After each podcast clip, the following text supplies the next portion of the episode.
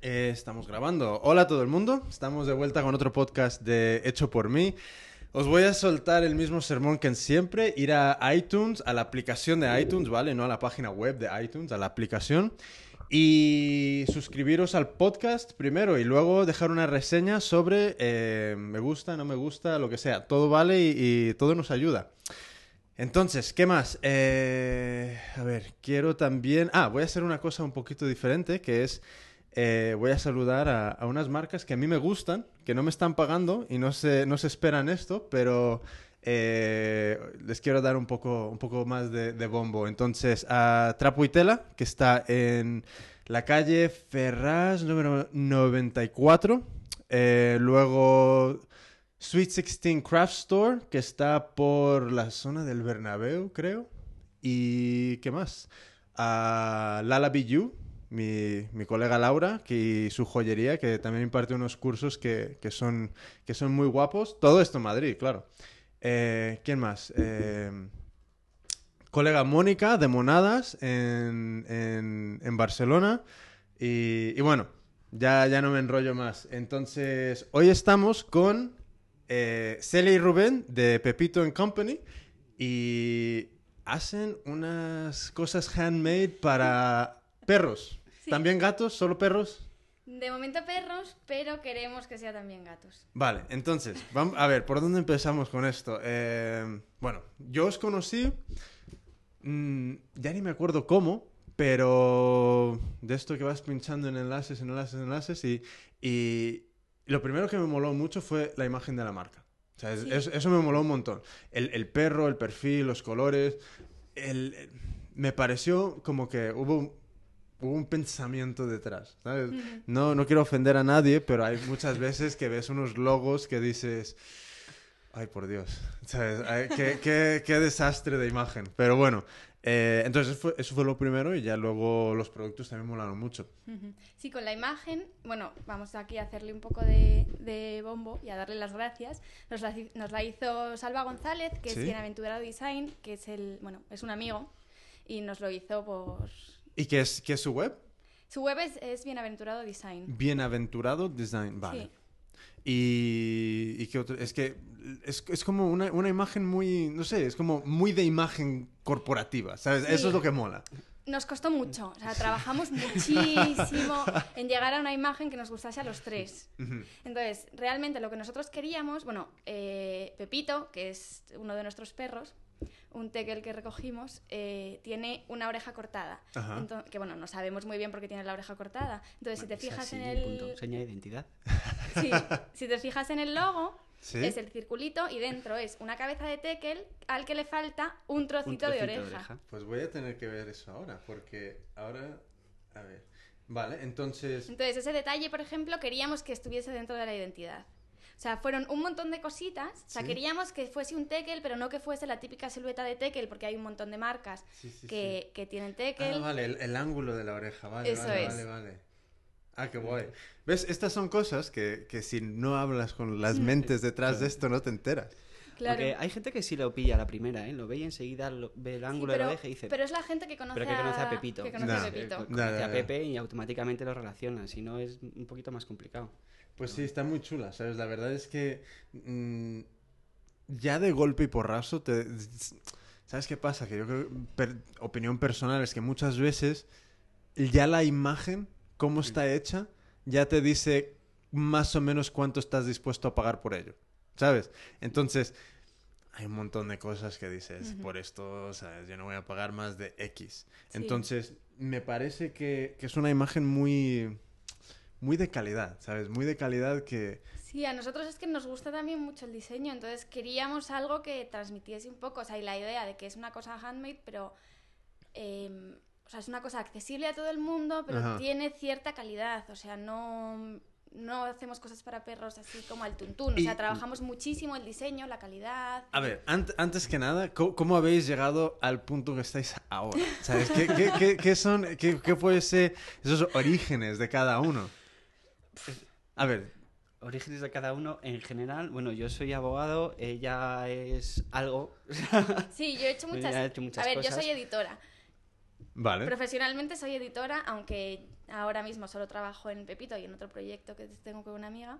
Sí, bueno, pero editora, librera. Sí, pero por el medio he dirigido una librería, he trabajado en una radio, he llevado marketing. No sé si, si lo hablamos, si lo hablamos ayer, pero es como eh, comentábamos que ayer o antes de ayer que en general las personas que te dicen eh, he hecho como mil cosas, Mm. en general son las personas como con, las cuales puedes tener unas conversaciones súper Claro, profundas y de ¿sabes?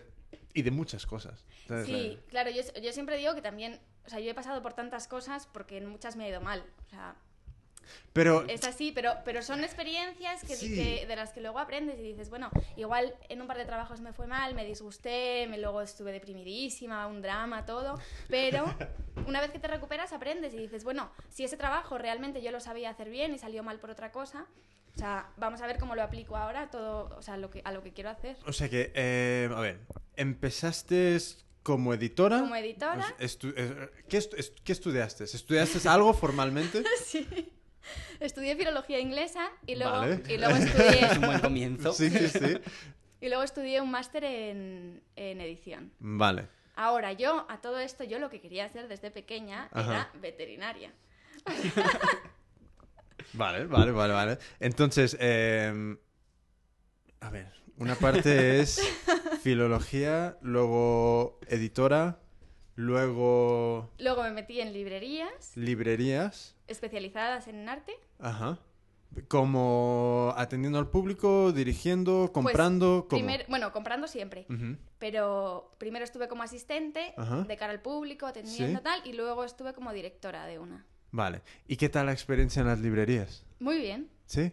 Muy bien. A mí es un mundo que me encanta. E- ¿Y era libro de, de arte? Libro de arte, de diseño, de arquitectura. ¿Cómo se llamaba la librería? Si es que les quieres dar un... un, un- un- Pues, pues mira, voy a aprovechar para decirlo, porque Aprovecha. o sea, voy a aprovechar, voy a aprovechar. Bueno, la librería era Gloria, la que yo, bueno, la monté, dirigí, estaba en Alonso Martínez y mm, aguantó un año y pico, pero por una gestión pésima que me llevó a tener que llevarles a juicio. Hostias.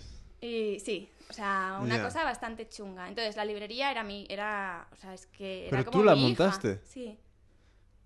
Y sí, bueno, bueno, la montó, pero no. Para, Claro. para alguien. Para, para sí, otras se la monté, Sí, sí. se la monté, a, se la monté a, a Sí, sí, sí. los, a los socios, pero vamos, se la monté desde cero, les hice todo el proyecto, toda la conceptualización, todo el rollo y luego pues me la pues me clavaron un puñal. hu- Hubo problemas, sí, sí, sí.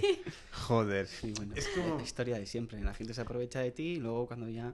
Con lo fácil que es Claro. hacer las cosas bien. Claro, Porque, pero, pero es lo que te decía, es otra de las cosas de las ¿qué, que he aprendido. qué fue, qué fue el... Sin entrar en mogollón de detalle, Mm. ¿vale? Pero ¿qué fue un poco el... Es, ese, lo que tú dirías que fue el problema, ¿sabes? ¿Qué fue ese, es- ese punto que causó el, el... ¿Sabes? Que todo se fuera a la mierda. Pues mira, yo creo, sinceramente, bueno, aparte de temas económicos en los que no entro, creo que el gran problema es que no se apreciaba realmente el trabajo. Ya. Ya.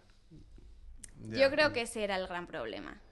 Es que yo creo que, por ejemplo, yo cuando yo he estado he hecho cosas no lo mismo, pero similares que gente que tiene que tiene dinero y dice quiero una colección de moda, ¿sabes? Ha- Hazme haz, haz moda, ¿sabes? Sí. Entonces es como vienen con un mogollón de ideas y y es como que como nunca han hecho lo que hay detrás del Sí. desarrollo, Claro. no hay un... no lo valoran, ¿sabes? Entonces, menos mal que en, en- en mi caso es una cosa de que ¿sabes? siempre hay... mm, cobras algo, cobras algo, cobras algo, entonces... Pero, pero sí, es eso, es como que no, no, no aprecian lo que hay Sí, detrás. no, no, no, no sé, o sea, no eran conscientes. De hecho, em, yo me fui y la librería continuó abierta. Ah, Bueno, yo, claro, con mucho dolor de, de mi ya, corazón, pero, pero lo bueno, vamos, lo bueno, entre comillas, es que yo me encontraba con, con la gente que, que iba todas las semanas a ver las novedades que había llevado y tal, y una vez que yo ya no estaba, todo el mundo me decía, es que ya no es lo mismo. Claro, es que esa es otra cosa, Claro. que las personas que hay dentro, en yo creo que en general se ha llegado a un momento donde, em, como la mayoría de los negocios suelen ser lo que, lo que ves a pie de calle o algún tipo de cadena, franquicia, Mm. cosa así, las personas que están Sí. ahí dentro no reflejan demasiado un- Sí. un- la, la- la- la- la- la experiencia de la marca ni nada de eso. Pero claro, imagínate en una tienda pequeña, joder, es que Mm. tú puedes tener mucho que ver en el valor y cómo valoran la tienda. Mm. Claro. Sí, pero es eso, o sea, pensaban que podían, o sea, que mi trabajo... Que lo- te echaban lo- y- Sí, podía sí. haber otra persona que lo, que lo siguiera haciendo. Y bueno, o sea, que de verdad lo siento por ellos, que ojalá hubiesen encontrado a otra persona. Qué fuerte. Pero- Pero no. Hay En- cosas que no se pueden sustituir. Eso es verdad. Es que eso, eso, eso es toda la verdad. Mm. Porque incluso cuando, eh, cuan- por ejemplo, yo cuando he trabajado en tiendas de, de telas, eh, desarrollas una conexión con los clientes Claro. que hace que gente venga mucho más que normalmente ven- ven- Sí. ¿sabes? irían. Entonces, ¿qué pasa? Que si tú desapareces, también desaparece el cliente. El cliente, claro. Claro, pero es que es otra cosa que a mí me parece importante. O sea, ya en todos los trabajos que he tenido de cara al público y ahora con Pepito Anco también nos pasa que cuando yo conozco al cliente, o sea, la relación es mucho más fuerte. O sea, al final creas un Sí, sí, vínculo. sí. O sea, ya dices, vale, o sea, no es solo que tú me encargues que yo le haga un collar a tu perro, sino que yo ya veo al perro, yo ya conozco al perro, tú me conoces a mí, eh, vamos, le probamos, vemos qué tal está, le hacemos una foto, la subimos a la web, o sea, creamos como, como una relación un poco de amistad al final con los clientes. Sí, es, es, es un poco lo, lo- el tema este de no pienses que son clientes, ¿sabes? No les mires como, Claro. mírales como amigos, como desarrollar amistades. Porque realmente eso es lo mejor, porque al final mm, eso es lo que harán que, que vuelvan y, que, y que quieran que te vaya bien a ti, ¿sabes? Sí, y al final la, la imagen de la marca, por mucho que tú tengas una página web, tengas un logo, todo lo que quieras, cuando ellos ya te han conocido a ti, tú eres la imagen de la marca. O Sí. sea, Sí, sí, sí. ya ellos van a Sí. pensar en algo de, de la marca y se van a acordar de tu cara. Y también es como una, un vínculo también mucho más fuerte. Mm, ¿Sabes? Que no es como una cosa donde, donde tú dices, ah, el corte inglés, si cierran unos y cierran 20, a mí me da igual. sí. Porque no hay un, un- un vínculo emocional con la gente. Entonces Mm. yo creo que cuando se conoce al, a- a- al, al cliente o a la clienta y, y, y desarrolla eso, es que es, es, otro, es una cosa Sí. completamente distinta, ¿sabes? Em, entonces, librería, ¿qué hiciste después? Pues después estuve en una radio llevando, estuve seis meses llevando. ¿Cómo llegas a la radio? Pues mira, eh, por, el, por, por un amigo que tenía una amiga que era amiga de la directora de la radio. Ajá. Y entonces estaba buscando a una chica, bueno, a una chica o a un chico que le llevara mm, el marketing en Madrid. Ajá. Yo no tenía ni idea de marketing, pero quedé a comer con esta señora y Sí, nos sí. caímos bien. Y entonces yo le dije, mira, yo lo intento. Si no sale bien, ¿Cómo te las apañaste? ¿Qué pues, hiciste? Pues hablé con un montón de gente. O sea, básicamente quedé con todos mis amigos que tenían algo que ver con marketing. Sí, sí, sí. Les pregunté de todo. O sea, me hicieron como un tutorial rapidísimo. Mega Express, ¿no? Y, y luego, pues, inventándome las cosas. O sea, un poco diciendo, bueno, si el marketing al final es que, o sea, es. O sea, que, que esa marca se dé a conocer Ujú. y que se posicione en el mercado con la imagen que tiene que, que- vamos que, que- quieres que tenga y entonces ahí empecé a hacer acciones de pues monté pues un escaparate de todo ¿De- con cosas de la radio ¿De qué iba la radio? pues la radio es eh, Gladys Palmera que funcionan por internet Ajá. además bueno yo me sigo llevando muy bien con ellos y mm, en origen es una radio de música latina Vale. lo que pasa que realmente ya se han abierto mucho más al mercado y ahora es eh, música independiente Joder, vaya cambio, ¿no? Sí lo que pasa que Pero- también el, el lado de música latina no era ¿No era como muy, muy establecido, muy fuerte o qué? Claro, o sea, era música latina, pero con mucha calidad, cosas muy escogidas. Vale, eh, O sea, vale, no vale. era, digamos que No no, era el top no 40 o algo así. Claro, Claro, no era claro. reggaetón Vale. ni pachangueo. ni- No era como, como mi mujer y yo llamamos el papito, papito. No. Todo- No, todo- no. Esto no era papito, papito. No, no, no, no, no. No era eso. Y entonces, marketing en, en la radio. eh, ¿En qué momento sois pareja, no sois pareja, sois colegas? Sí, no, Sí. nosotros somos pareja. Vale, eh, ¿en qué momento cruzáis camino? ¿O ya, ya estabais Uh. juntos desde mucho antes? Nuestro, sí, desde Nos- mucho- es que Rubén y yo no sé, no sé porque no sé muy bien por qué. Bueno, porque nos sorprendemos el uno al otro. Pero sí, yo lo digo siempre que sigo contigo porque me sorprendes. Eso es bueno, joder. Sí, sí. Sí, pero llevamos juntos, nada. yo qué sé, ¿Nueve Pues años? Ocho, Ocho, nueve, sí. ocho, Es que hemos años. perdido la cuenta. ¿no? Es de esto que no cuentas y que nunca sabes Sí, cuándo es el la facultad. aniversario ni nada. Pues a nosotros nos pasa lo mismo. A mí, mujer, es, es como. Creo que, que si no es por la alarma que tengo en el móvil, que, No, que a- está en, en repetirse cada año, o sea, no me entero de la A mitad. nosotros mitad. este año se nos ha olvidado. Y de repente un día entró Rubén en casa y dice, oye, que la semana pasada fue nuestro aniversario. Digo, vale. Pero yo, Sí. yo creo que es bueno, ¿sabes? Porque al final eso yo creo que, que significa que, que estáis a por... A, mi- a mis perdones para quien, quien, quien, quien no piense así, pero en cosas más importantes. ¿Sabes? Claro. Porque es como... Me No. parece un poco triste que tengas eso, que estés pendiente de eso. Sí. Claro, o que sea, Tienes que recordarlo todos los años, esa fecha, ese día, porque sí. O sea, es como, pues no. ¿sabes? No, en es- el fondo es un día más. O sea, de hecho, nosotros ni siquiera tenemos claro cuál es el día No, exacto. no ni- sabemos qué día es nuestro aniversario. Pues Pues- surgió, surgió y ya está. Y surgió hace 8 o 9 años y continúa hasta ahora. Claro, y luego con lo de Pepito, a ver, yo soy un culo inquieto y... O sea, que sales de la radio. Sí, salí de la radio Sales de la radio y... y, bueno, porque me quedé en paro, porque, bueno, con la situación esta que tenemos de crisis total, ¿Qué crisis? pues, ¿qué crisis? ¿Qué crisis? bueno, me quedé en la calle. Ajá. Y, mm, y entonces, bueno, ahora voy a contar la historia con la que todo el mundo hace oh, ¿vale? Porque ahora viene como la parte, la parte dramática que nos llevó a Pepito Anco. Y es que nosotros adoptamos a Pepito Ajá. en mayo de este año, ¿no? Del año anterior. Entonces, cuando empezó el invierno, bueno, ya sabíamos que, que- que a Pepe lo habían recogido de la calle en enero, que estaba congelado. No, lo adoptamos en febrero. sí, en febrero. Sí, porque hacía frío, hacía año. ¿Y de dónde lo habéis adoptado? Pues es una asociación que se llama Nueva Vida. Nueva Vida. ¿Y dónde están? Tienen ¿Tienen varios centros o...? Es que realmente funcionan con casas de acogida. Tienen una página web que es Nueva Vida Adopciones. ¿Casas? Sí. ¿Como Entonces, pisos? claro, rescatan a los animales y buscan a gente, gente que, que pueda, que pueda tenerlos en casa hasta que encuentren una familia definitiva. Y se dedican a moverlos, sobre todo por internet. Y, y Esto es nuevo para mí. Casas. sí, está sí, muy sí. bien, está muy bien el sistema porque de esa manera no pasan por el trauma de tener que estar pasando frío, de tener que estar en Claro, cheniles, en... Vale, vale, vale. Claro, el perro está todo, todo el tiempo en una casa, desde que lo recogen hasta Claro. que finalmente se ha cogido. Está con, Buah, entonces la gente... perros. ¿Cómo, cómo no te... No te ¿Sabes? ¿Cómo una persona que acoge estos animales Ya. dice... Ah, bueno, ahora... Venga, ahora, Ahora te lo llévatelo. llevas, sí. Claro. Sí, bueno, luego casi todos siguen te- manteniendo el vínculo, ¿eh? Luego todos saben quién lo tiene, dónde está, si viene de Claro. vez en cuando. Ya. Claro, Luego- nosotros tenemos mucha relación con Mónica, que es la chica que tenía a Pepito de acogida. Vale, vale. Y ahora cuando vamos de viaje a algún sitio y tenemos que dejar a Pepe con alguien, automáticamente la llamamos y se queda con ella. Oh, eso, es, eso es un buen plus, ¿eh? Sí. No, y luego lo, lo otra cosa, la otra Claro. cosa importante, que parece que no, y- pero bueno, es un poco egoísta, pero también el perro llega a casa educado. No, te- claro. Claro.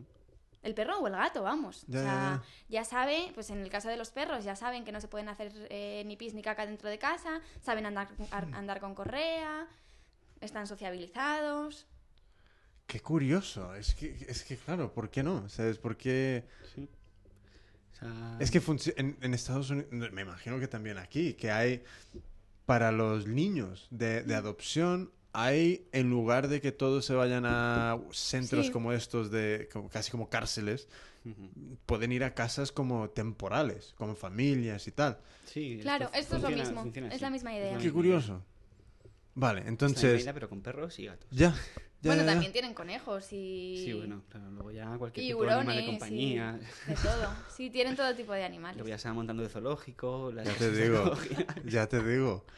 Y, y entonces adoptáis a Adoptamos Pepito. a Pepito y a Pepito lo encontraron en la calle en enero congelado, pero congelado que tenía las orejas duras. O sea, estaba realmente congelado. Entonces, mm, pues si hace frío, no quiere salir a la calle. O sea, no quiere. Evidentemente. Sí, tiene, tiene toda la lógica. Y de hecho es que, o sea, o le pones jersey o le pones jersey. Porque si no, no sale. Y de hecho, bueno, en casa, con la calefacción y todo, si fuese por él, estaría con jersey. O sea, es friolero, friolero. Y yo O empecé... sea, para que te hagas una idea, el otro día que refrescó por la noche, estábamos Ay, en sí. una terraza y estaba tiritando porque tenía frío. Pero vamos, ha sido... Oh. Estamos en Madrid y hay La semana mm, pasada, o sea, 27 grados. Claro, No o sea, que bajó frío. la temperatura Ya, ya. de 32 a 26 igual. Ya, ya. Y tiritando ya. ¿Qué, qué, Qué curioso, es como, por ejemplo, nosotros adoptamos mm, primero un, un gato y luego la gata nos llegó casi por rebote, que la, la había, mu- la había adoptado mi mujer para su madre y luego la gata bajó aquí durante unas vacaciones que se, que Sí. se fueron y la gata dijo, ya, ya no subo. y, pero el, el- el gato, el Chichos, eh, llegó a casa y parece ser que en, en la, en la perrera donde estaba no, no pillaba cacho de comida. Entonces llegó a casa, vio el bol, se llenó los mofletes y salió, y salió disparado. Iba por, por el pasillo como que no sabía dónde ir, pero con la boca llena, comiendo. Y, y aún hoy en día lo de la comida es, es algo Sí. que se lo tiene, tenemos que tener controlado porque si no estaría todo, Todo el día, comiendo. Sí. Sí. Pero a nosotros nos pasa con Pepe. De hecho, hoy nos hemos enterado que ha engordado casi un kilo. Y Pepe es un tequil, o sea, es un perro pequeño. Bueno, hay que... Se nos está poniendo controlarle, sí. cebón. Como dice un, un amigo nuestro, está poniendo bombonilla. bueno, hay que sacar, ahí- le sacamos ahí a, a- a correr y tal y enseguida pierde el kilillo. O sea, un poco de dieta, un poco de... Sí, Sí, y vamos a tener listo. que hacerlo con Pepe también. Y nada, bueno, entonces eso, vuelvo, Sí. vuelvo para atrás. Entonces yo empecé tejiendo, bueno, yo aprendí a tejer de pequeña Ajá. y llevaba sin tejer años, años, o sea, pero... ¿Y, y cuándo lo retomaste? Y entonces lo retomé porque dije, bueno, como Pepe tiene que ir con jersey, va- me voy a poner a hacerle jerseys. Entonces le hice una llamada a mi madre de- totalmente absurda. Mamá, me voy a poner a tejer como se hacía. Y claro, mi madre me dice, ¿por teléfono? Sí, sí, sí, dime por teléfono. Joder. Total, que digo, yo me acuerdo de montar los puntos. Monto los puntos y qué. Digo, y ahora, si lo tengo en el otro lado, ¿qué hago? Claro, o sea, esa, esa pregunta le hice a mi madre. Pues hija, cámbiate la aguja de lado. y entonces Qué ahí bueno. empecé y, y nada, ya me puse, a, me puse a hacer jerseys como loca. Y claro, al ir con, con los perros al parque, bueno, tenemos otra perra también. Y ya pues la gente me empezó a decir, anda, qué jerseys tan, tan bonitos y dónde, dónde los has comprado. No, no, los, los hago yo. Ah, qué bien, ¿y los vendes? Mm, sí. Pues sí. ¿Cuántos quieres? Claro, porque Fue- fue un justo yo estaba así. en paro ya. Sí, sí, sí. Y, y entonces empecé a vender jerseys a todos los perros de mi parque. Qué bien. Y de ahí, claro, ya empezamos con el, con el boca a boca. A ver, ¿cuánto te llevaba a ser uno? Pues a ver, los primeros, mogollón de tiempo. Mogollón, o sea, no sé, igual, ¿cuánto me podía tirar? ¿Cuatro días para hacer un jersey? Perfectamente. A ver. Entonces yo, yo tengo una pregunta que es, ¿tú cómo eh, le pusiste precio a esto? Si queréis fumar, ¿eh? Podéis fumar. Ah, Sí, ¿Vale? sí, sí, no. Vale, estamos vale. bien. Vale, vale. Vamos, yo estoy bien. Eh, entonces, ¿cómo, cómo, cómo habéis decidido ponerle precio a esto? Mira, esto es, o sea, una auténtica odisea. Porque claro, al principio realmente yo se los estaba vendiendo a gente que conocía del parque, entonces en el fondo yo decía, no les, no les puedo cobrar realmente el tiempo que me lleva porque no tiene sentido que yo le diga que, o sea, ay, qué mono el jersey, hazme uno y que le diga, son 60 euros. Porque me va a decir, mira, el jersey bonita te lo llevas a tu casa. Entonces empecé vendiéndolos, pues nada, muy baratitos, pero también lo bueno, o sea, los vendía por 15 euros. Pero. y- y- Aquí en este podcast hace falta Sí, vídeo. hace falta vídeo para... Es que no es rentable. Ya, ya, ya. Claro, no, llegado ese momento, claro, ahí no era nada rentable. Pero lo bueno es que con todos esos que hice, yo ya cogí otra vez la práctica de tejer. Ajá. Entonces empecé a tejer en condiciones otra vez de nuevo. Y ya. O sea, claro, y al principio, me puse, todos los que hice al principio eran de punto bobo, porque no me, no me acordaba de cómo hacer otro tipo de puntos. Pero O sea, bueno, a la eran gente le gusta básicos, mucho, o básicos. sea, Sí. Y, y entonces ya cuando, cuando la cosa empezó a funcionar un poco más y ya vimos que realmente sí, yo qué sé, si había mercado, a la gente le estaban gustando, tal, entonces ya dije, vale, ¿ahora qué tardo? Depende del tipo de jersey, pero bueno, puedo tardar como cuatro horas, cinco horas en, en hacerlo. Sí. Y claro, ya dije, bueno, pues más o menos calculo lo que me cuesta la lana, realmente calculo, digamos que el esfuerzo, pero bueno, tampoco tengo un fijo por hora. O sea, al final lo que hago, porque realmente lo que tampoco puedo hacer es ponerle un precio diferente a cada jersey. Porque, Ya, es que queda, queda un poco peculiar, sí. claro, queda un poco complicado. Entonces, Ya. realmente yo siempre, esto, bueno, está un poco mal que lo diga, pero siempre tiro a la baja. Hombre, Porque. mm, No sé, o sea, es verdad que yo lo que yo lo quiero mucho, pero también O sea, también quiero que, Requiere- la- que- También que es se verdad que que ser realista que al final es un producto para un animal de compañía, ¿sabes? Que no es un jersey que te vayas a poner tú. Claro. ¿Sabes? Y que tú igual, si, si es para ti, te gastas una pasta en comprarte el jersey, Es que pero aquí- para tu aquí perro hay ya. un límite que no sobrepasarías nunca. Buah, di- dile Claro. eso a un americano. Joder. Claro, o sea, es que estamos en España. ¿sabes? Claro, pero el problema es que en España- Estados Unidos o a cualquier país de Centro Sí. Europa, o sea, es igual. Pero, pero a Pero ver. vas sondeando me, me voy, voy que- a cambiar un pelín Sí. de tema. Ahora volvemos. Pero vosotros tenéis la tienda, es casi exclusivamente en Etsy, ¿no?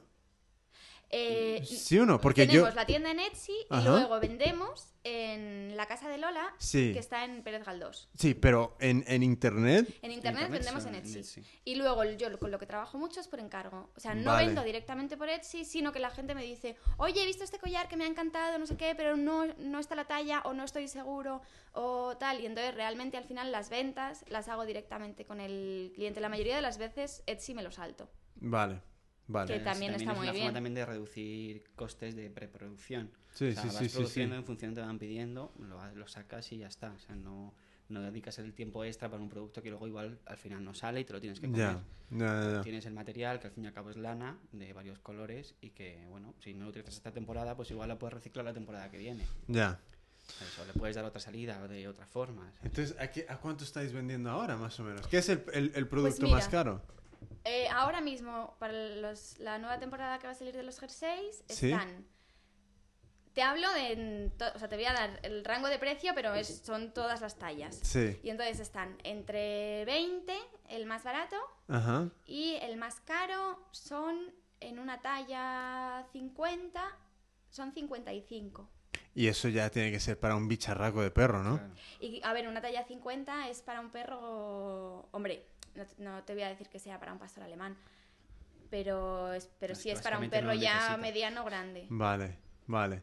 Pero bueno, no es, el, no es el producto más caro. En ¿eh? mi opinión es barato, ¿eh? Y lo haces todo a mano. Sí. Sí, Lo hago todo a o mano. sea, luego realmente piensas y, y tenemos precios muy baratos. Muy O barato. sea, el producto más sí, caro sí, que sí. tenemos es el Me lo llevo, el bolso transportín grande, que suele- su- sale como eran 100... Tenemos no tres recuerdo si eran tamaños 100, 120, 130. y es, no, el más pequeño son 100, el 100, mediano son 110 y el grande son 120. Lo que Sí, pasa pero que... luego, luego puedes subir en función si lo quieres a medida, de un tamaño Ajá. más grande y tal. Y 150 euros, que podría salir uno hecho a medida, de un tamaño más o menos grande, eh, ¿te parece una burrada? O sea, a la gente le puede parecer una burrada de cómo te vas a gastar 150 euros en un bolso para tu perro. Pero, Y, y es como, pero eh, ¿Por es qué que no? no es un bolso para tu perro, es un bolso que es muy bonito, que no lo vas a encontrar en otro sitio. O sea, Nos está mal que yo lo diga, muchísimo. pero es verdad, es un bolso muy bonito que no existe para, para perros, porque generalmente para animales de compañía todo el producto que hay en el mercado es bastante feo sí. y que además está totalmente hecho a mano y es bolso transportín y una cama. Sí, o sea, Es que es- no pero es claro, caro. Es que no es que es no es caro. caro. Claro, o no sea, es caro. que es regalado. O sea, si tú ¿Sabes? eh, te vas a Nueva York y ves este bolso, lo podrías ver perfectamente, podrías comprarlo Mira, a mí me y está- pagar hasta 300, de 300 dólares o 300 A euros mí por el me bolso. da mucha rabia todo esto. Porque.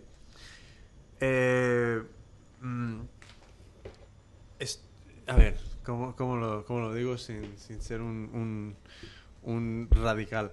Eh, hay mucha gente con la cual estoy hablando, eh, conozco, veo sus cosas y es como... Tiene unas cosas que hay en, en Estados Unidos, vamos, en Estados Unidos hay muchas veces cosas mierda Sí, y te las venden Ah, que se está vendiendo caras. a millón. s- ¿sabes? O sea- mil veces más. Y aquí, aquí hay una cantidad de, de personas, no todas, pero hay mucha gente que hace unas cosas con un diseño mm, pensado, unos materiales muy bien eh, elegidos, pero que es como que socialmente no hay nadie que lo quiera pagar. Ya, es que ese es el problema. Entonces, a lo que, al- a lo que voy es. Parece ser que hace falta alguna solución de. de. A ver, odio el concepto de, de denominación de origen, pero lo que sí hay de, eso que me parece interesante es un. las entidades que hay detrás empujando el producto.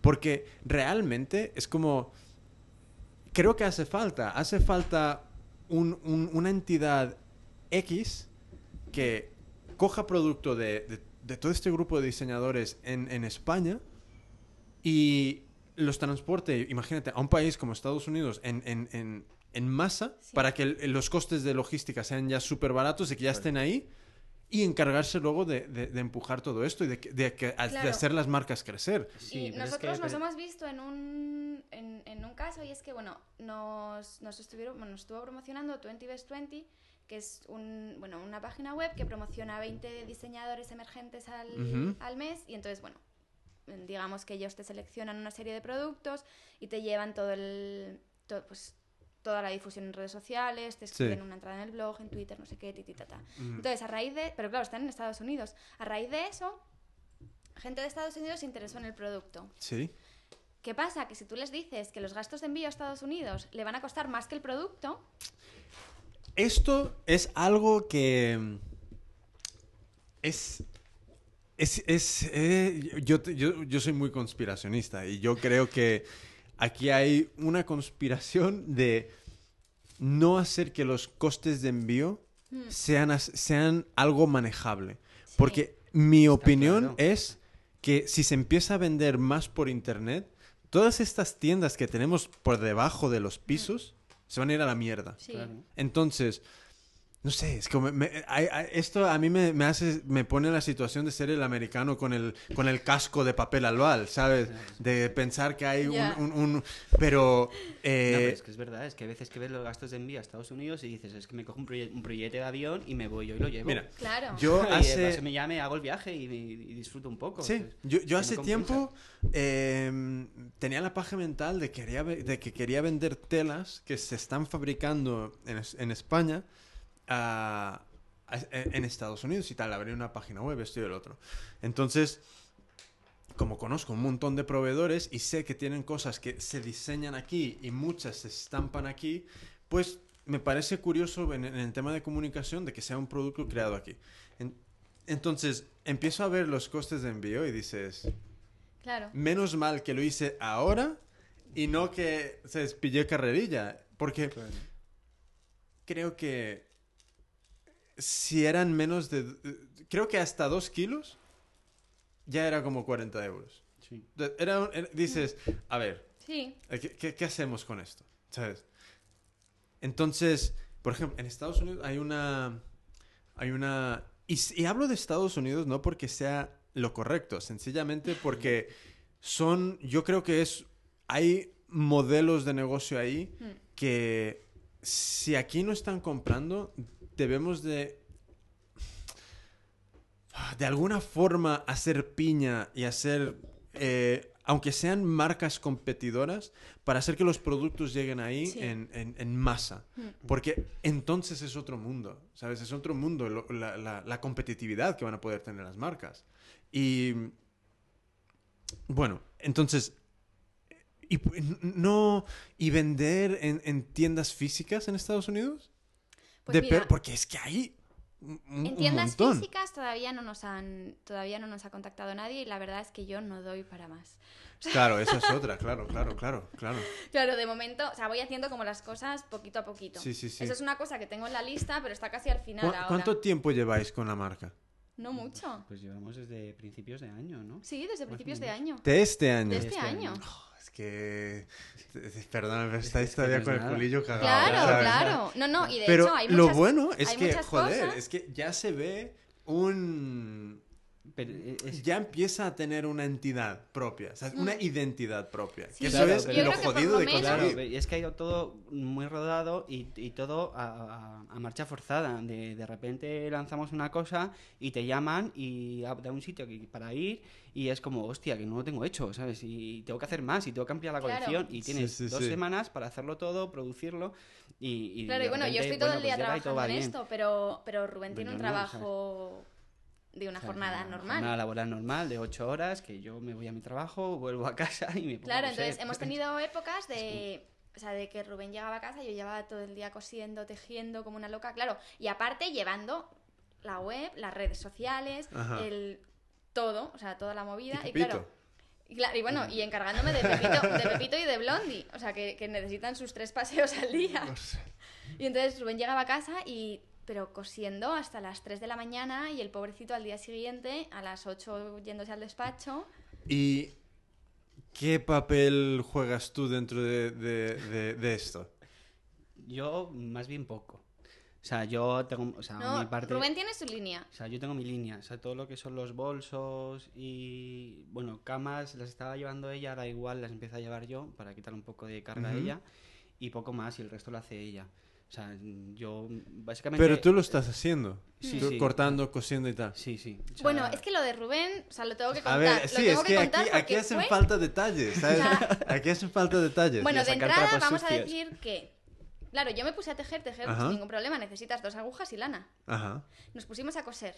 No teníamos yo máquina de coser. nada. O sea, soy. Bueno, Rubén intenté enseñarle a tejer y era imposible. O sea, todavía tengo la bufanda que empecé a hacer.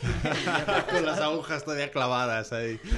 y dije, no, nunca más. O sea, Claro, soy, y, con, soy y con coser de repente decimos, vale. Bueno, porque es que empezamos a meternos con el tema de coser cuando llegó la primavera porque ya no valían los jerseys, había que hacer otro producto que encajase con la línea y que sirviese para verano. Entonces nos metimos con camas, collares, arneses, correas. Eh, Sí, eso, eso o sea, es un, un punto y aparte, pero de momento- los, eh, las correas son muy chulas, son súper chulas las que estáis haciendo. Las, y, y- y creo que fueron también los arneses. Sí, los arneses también, que son muy chulos. Es como de repente los ves y es como...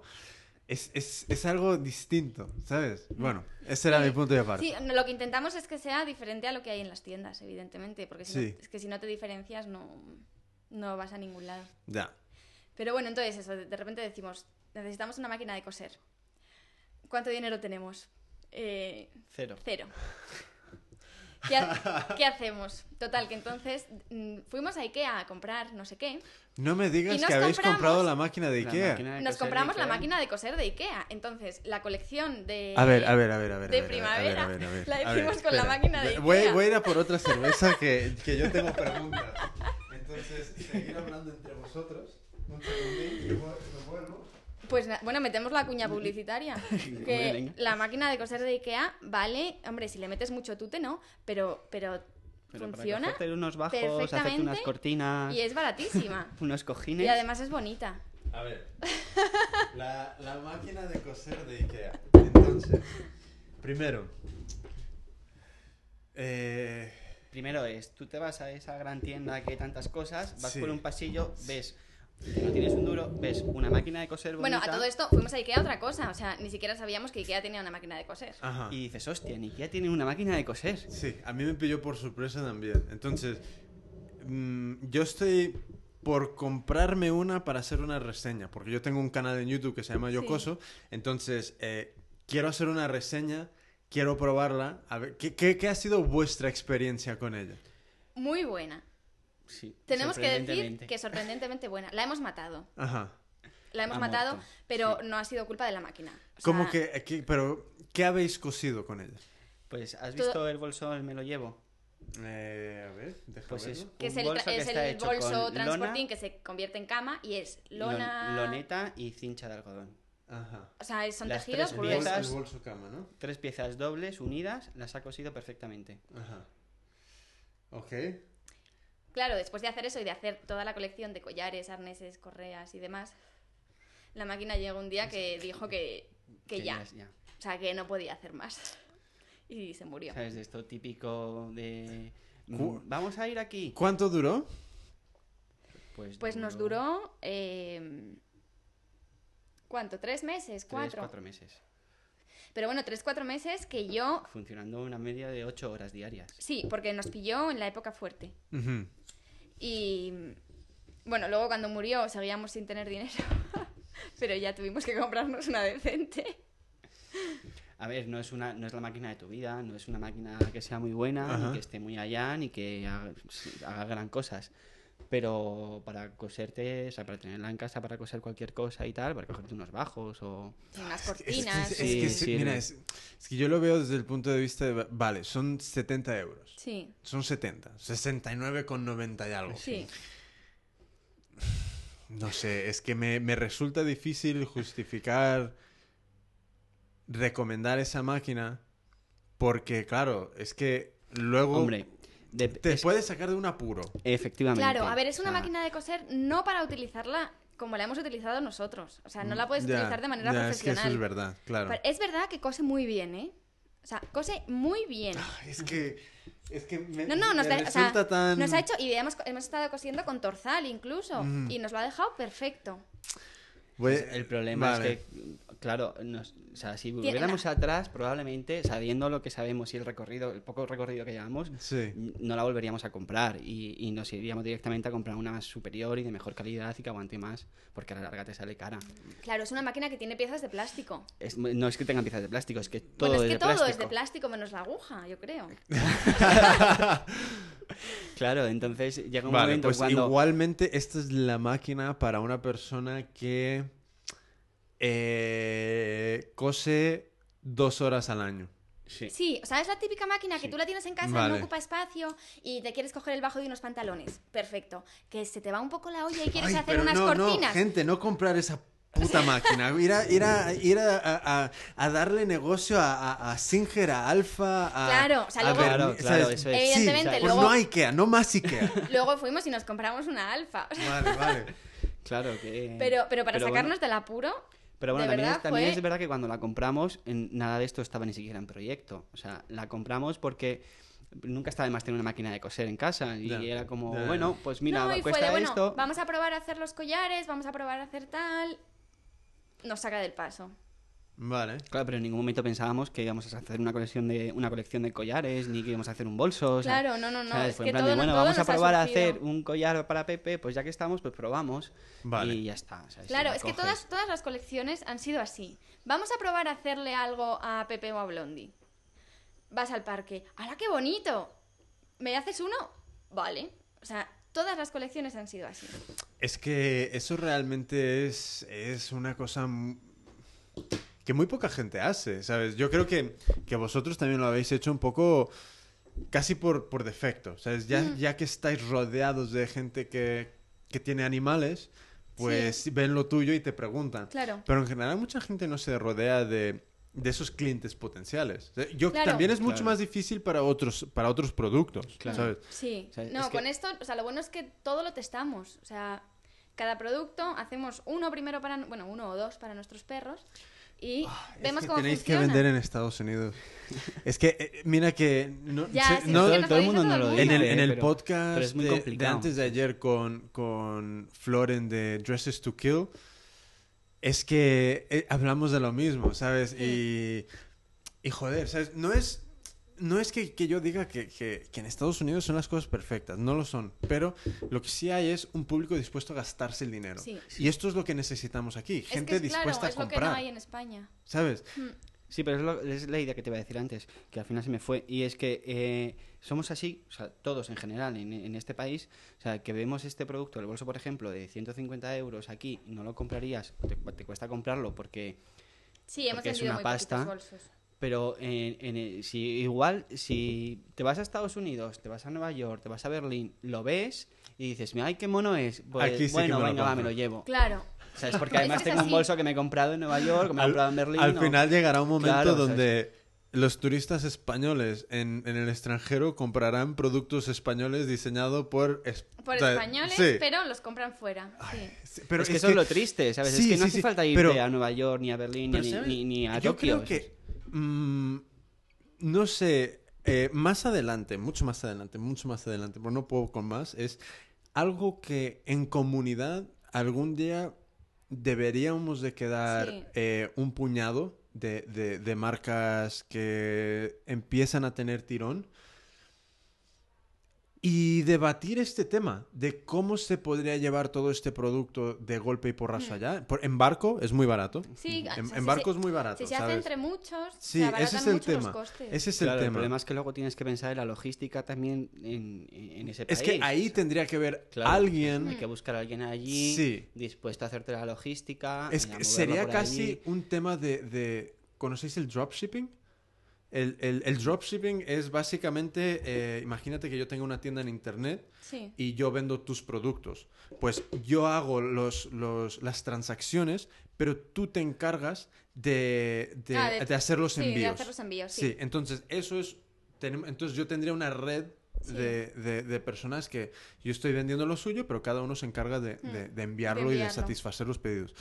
Pues igualmente sería algo, buscar algo así ahí, Allí, sí. en el sentido donde un sitio central esté haciendo pues dropshipping de todos estos productos. Porque es que, no sé, es, es como hay tantas cosas mu- tan interesantes que se están haciendo aquí, como lo, lo vuestro, lo de Dresses to Kill.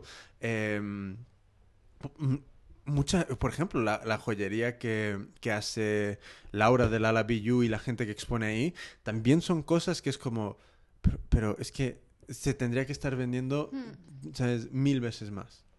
Y, y- y me da mucha rabia porque yo, yo soy de, de- de Estados Unidos, yo soy americano, entonces es- de repente yo he pasado por mi fase aquí de, "Ah, aquí no hay nada, esto. Pero luego cambias un poco la perspectiva y dices, no, no, no, es que eso no es verdad. Mm. Es que aquí hay un montón, hay un montón de talento, Sí. pero lo que no hay es ese público dispuesto a abrir la cartera. Claro. ¿Sabes?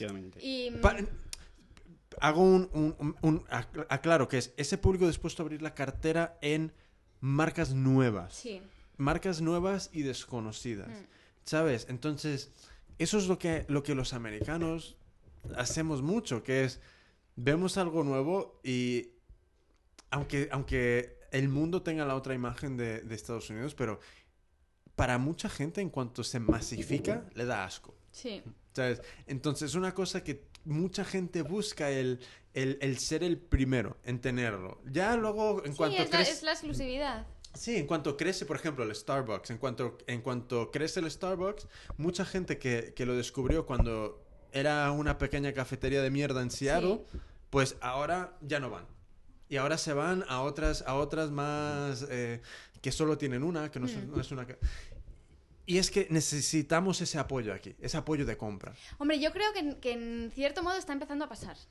¿Cómo? O sea, yo sí creo que... También es verdad que yo estoy metida en este, en este rollo.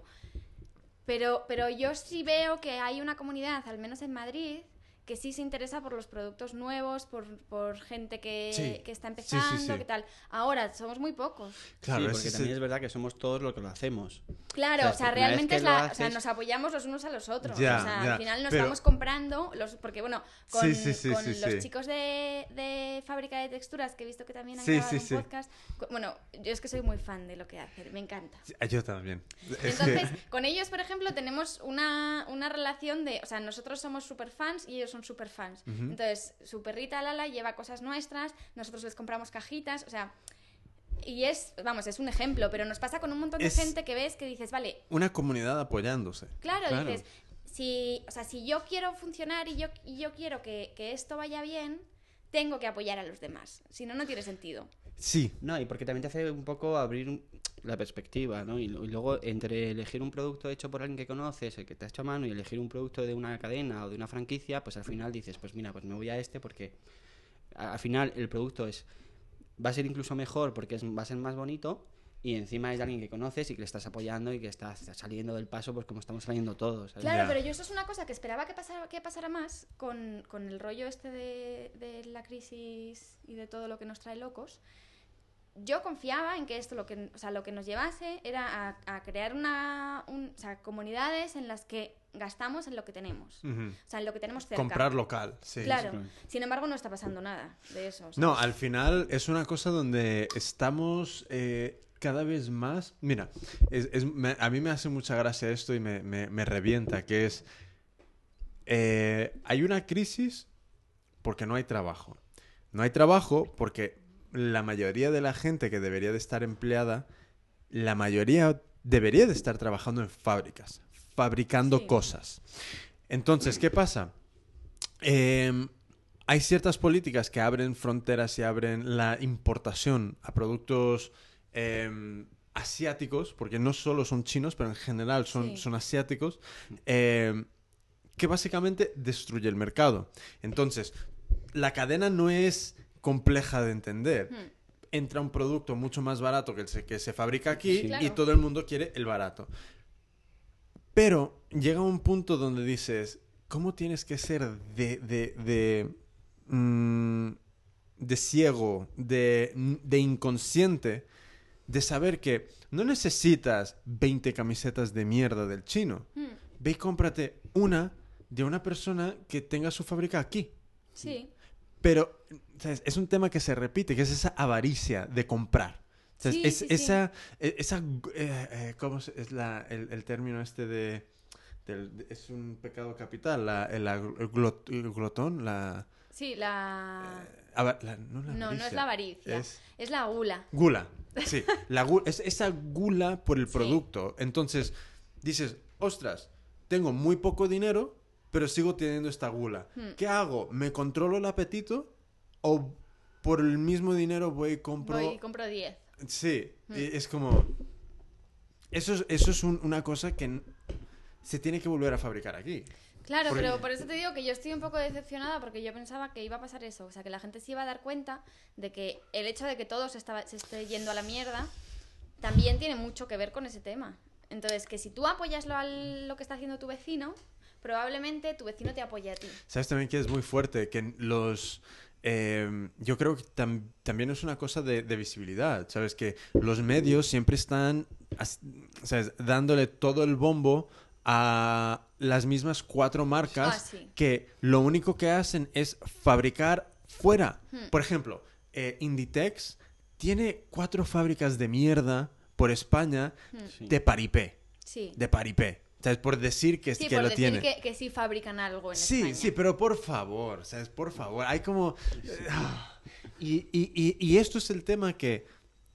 ¿Por qué, por ejemplo, eh, empezando con las, con las cadenas de televisión, deja de, de vestir a la gente con... con- con- Con- sí, con marcas Sí, sí, con, por ejemplo, con Pedro de Hierro. O sea, eso no se fabrica aquí. Puede ser una marca que haya crecido aquí, Sí, pero no se fabrica No se aquí. fabrica aquí, ¿sabes? Entonces, ¿por qué no lo vistes con, yo qué sé, con cualquier otra marca Hmm. joven de aquí?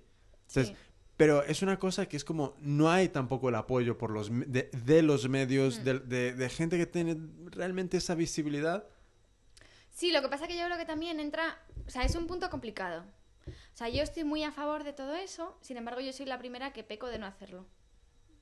O sea, lo puedes hacer en, en ciertas cosas. No, sí, sí, lo- yo creo que todos lo hacemos. Claro, pero al final, eh, al final, como los recursos económicos que tenemos son muy limitados, al final a mí me encantaría ir vestida siempre con ropa de, de diseñadores emergentes y jóvenes y de gente que esté empezando, de tal. Ahora, ¿qué pasa? Que tengo tres vestidos de diseñadores emergentes Mm. y el resto de la ropa es de H&M. Ya. Ya. Es, es, es una. Es una tesitura. Porque es como. Quieres tener ese. Esa responsabilidad. Vamos a llamarlo responsabilidad social del consum, de consumo. res- ¿Sabes? Consumo responsable. Pero. Quieres el todoterreno. ¿Sabes? Claro. Es como.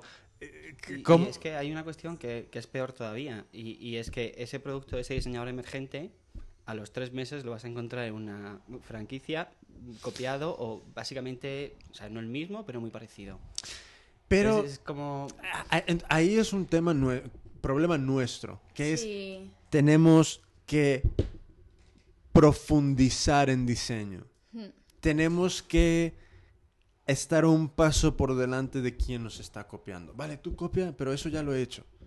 ¿Sabes? En- es como, yo creo que, es, que debería de ser, de incentivar la, la- la- la creatividad, el saber que te van a copiar. Sí. Es como ir un paso más adelante. Pero yo creo que también son herramientas que, que faltan. Porque mucha gente que, mm, que está dentro de este, de, de este mundo del, del craft, del do it yourself, del handmade, de todo esto, no tienen un perfil de, de- de haber estudiado diseño, por ejemplo, sino que Sí. se encuentran ahí y de repente es como que empiezan a hacer cosas súper geniales. Súper geniales. Y hace falta ese, no sé si es apoyo, no sé qué es, qué es lo que hace falta, pero para impulsarles un poco más. ¿Sabes? Ujú. un, un- no, no sé si son talleres, seminarios, no sé qué cojones es, pero hace falta coger por esas ideas y decirles, vale, aquí, aquí, aquí están más conceptos de diseño, más Sí. conceptos de creatividad para completamente transformar y, y seguir evolucionando, ¿sabes? Y, pero es como, se ve como, como con vosotros, que es como, hay un diseño ahí, hay, hay una inteligencia de Claro, diseño ahí. sí. O sea, todo el problema es que yo creo, sinceramente, que nosotros somos unos afortunados. O sea, creo, creo sinceramente que lo nuestro es brutal porque en el poco tiempo que llevamos hemos conseguido tener cierto posicionamiento, hombre, muy bajito todavía, pero bueno, sí hay gente que ya nos conoce. Pero claro, el problema está en que tú empiezas a diseñar, de repente dices, vale, esto yo creo que lo puedo hacer, o yo, pues eso, como he trabajado en marketing, digo, vale, yo creo que se puede eh, tirar por aquí, por allá, no sé qué, pero luego te, o sea, siempre te chocas con una pared. ¿Qué es esa pared? O sea, esa pared es. eh, te puede ir muy bien, puede haber mucha gente que esté interesada en tu, proye- en tu proyecto, en tu producto, no sé qué, pero nunca es la suficiente gente porque, por lo que estábamos hablando antes, o sea, porque realmente mm, la sociedad no está enfocada hacia ese tipo de diseñador.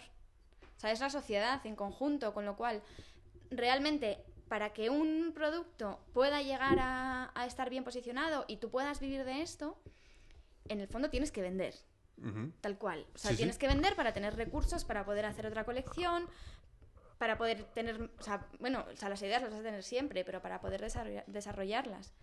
Y mm, si la gente no te está apoyando, o sea, si tú ves que por más que luchas por el proyecto, no tienes respuesta, o sea, que, que ni los medios te van, a, te van a reflejar nunca, ni vas a salir más allá del circuito de, del handmade, que al final somos todos colegas.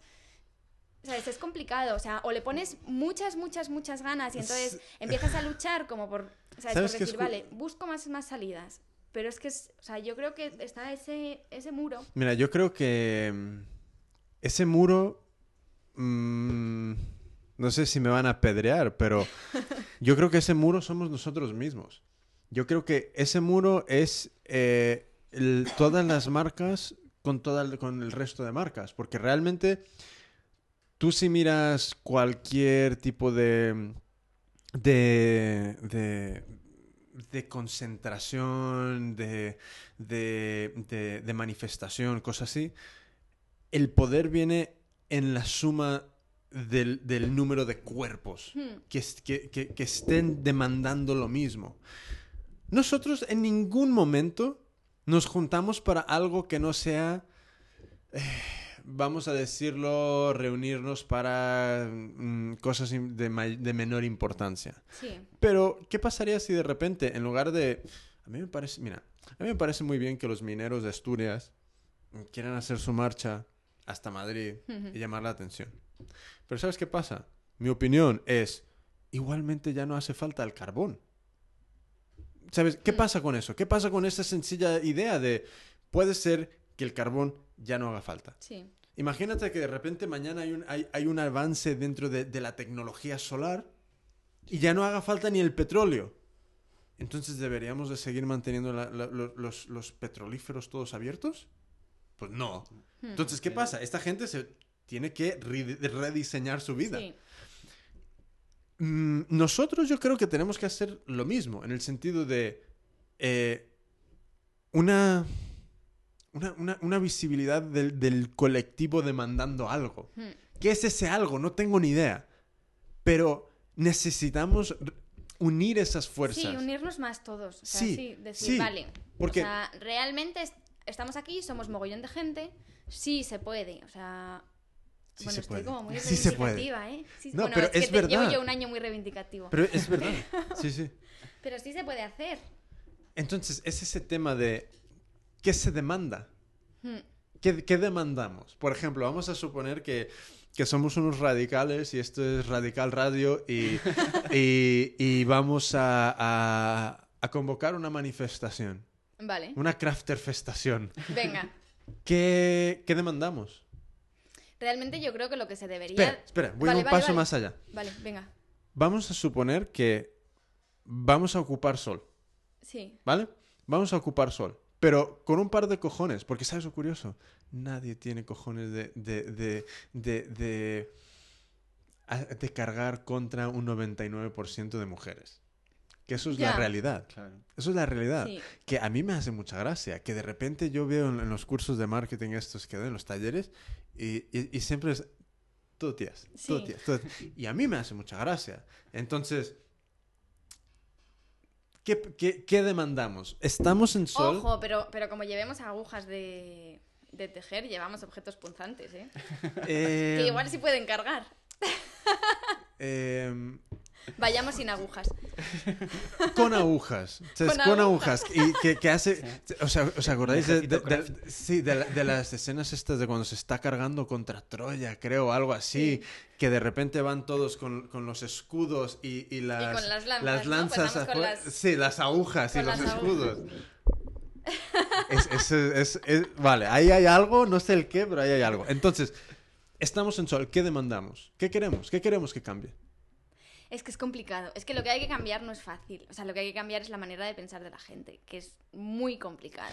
¿Sabes lo que creo que sería Y no se interesante puede, de o sea, esto? tú no puedes cambiar a la gente. Creo que es- lo que sería interesante de esto es más que nada ese golpe de somos diseñadores, vamos a llamarlo entre comillas, jóvenes. Somos diseñadores creando productos en España. Y yo creo que esa es la conciencia que debemos de dar. Claro, o sea, pero de entrada necesitamos proveedores españoles que no por ser... O sea, yo trabajo con proveedores de, de varios sitios. Mis telas no son españolas, por ejemplo. Pero... O sea, necesitamos proveedores españoles que realmente... O sea, que yo estoy segura de que hay telas chulísimas en España. Ahora, Mira, Pero el yo... pro- es- yo creo que al final es todo un problema de visibilidad. claro, O sea, claro. Es que, o sea, es que tú vas a buscar una tela y las telas que puedes encontrar, salvo que busques mucho y rebusques y rebusques, así una primera visión de telas, casi todas son extranjeras, difícilmente vas a encontrar una Sí. española. Mira, eh, yo el año pasado, el año pasado estuve en la, ¿cómo se llama? En, en Premier Visión, que es un, un salón textil y, mm, a ver, voy a concentrarme, que no, entonces, eh, est- estamos en un salón textil y mm, hay una entidad española que promociona el sector textil. Entonces, estaban ahí exponiendo un montón de fabricantes y nos dieron un librito que lo escaneé, que básicamente son mm, todos los proveedores que, que estaban ahí. Entonces, pudimos hablar con, con un par porque en teoría íbamos para... Joder, aquí, ahora no lo encuentro. Bueno, está, está, eh, sé que lo tengo por aquí, pero... Entonces fuimos a... en- íbamos a hablar con, con proveedores para ver cómo les iba y tal. Y al final nos... nos, mm, nos eh, nos, des- desen- nos desencarrilamos y fuimos a, a otra sección que estaba mucho más interesante. Pero hablamos con una mujer que era de una empresa catalana, creo que era algo Puig, no me acuerdo. Pero ah, entonces yo le preguntaba, ¿qué, qué- qué son vuestros mínimos? Porque nosotros venimos, tenemos mucha gente pequeña. Y dice, pues nosotros estamos dispuestos de hasta, ¿sabes? Dos metros, si quieren. ¿Sabes? Entonces, creo que también es como, aparte de como colectivo ir a plantarnos durante, aunque sea acampar uno o dos o tres noches o lo que sea, también podemos reunir estas fuerzas y ir, imagínate que, va, que, que vamos 50 o 100 o 200 personas y nos, para, y nos sentamos enfrente de, una, de un fabricante y le decimos, no nos vamos de aquí hasta que alguien no nos venda a un precio decente. Claro. Porque queremos volver a fabricar aquí. Os digo una cosa, eso igualmente es mejor idea, porque eso va a traer a medios. Sí. Porque estamos pidiendo que nos vendas a un precio que nos va a permitir competir. Hmm. Eso mola. Entonces, Sí. yo, yo me apunto a esa batalla. Vale, yo Sí. esa me apunto también, ¿eh? ¿Sabes? Porque yo creo que eso es casi mucho más lógico que lo otro. Porque realmente el gobierno, eh, el gobi- Nah, intentar cambiar al gobierno... Al gobierno le da igual. Sí. Sí. Totalmente igual. Entonces, puede ser interesante algo así, donde... Claro, o sea, pero es eso, habría que cambiar todo el entramado. O sea, decir, vale, necesitamos unos proveedores que nos vendan a precios competentes para poder competir con el resto. Necesitamos que nos dejéis entrar en el mercado porque ya no son solo los proveedores. Es que si tú quieres vender en una tienda, no puede ser que tú me digas que te quedas con el 70%. O sea, perdona, como a mí me han llegado a decir, no, es que, o sea, 100%, el 100, el 100, tú verás a qué precio, pero yo lo voy a doblar. O sea, yo. Mira, yo lo puedo llegar a entender. ¿Sabes? Lo claro, o sea, no, yo entiendo que también hay que Pero- apoyar a esas tiendas, pero vamos a ver, o sea, eh, Pero no puedes ganar tú más que yo por mi claro, no producto. puedes ganar tú más que yo cuando, O sea, eh, cuando o sea, yo... El producto es mío, o sea, yo Claro, yo lo he- desarrollado, yo lo he, sí, lo he diseñado, yo lo he diseñado. producido, tú eres un canal y encima eh, te vas a aprovechar de la publicidad que yo te voy a dar porque se va a vender en tu tienda.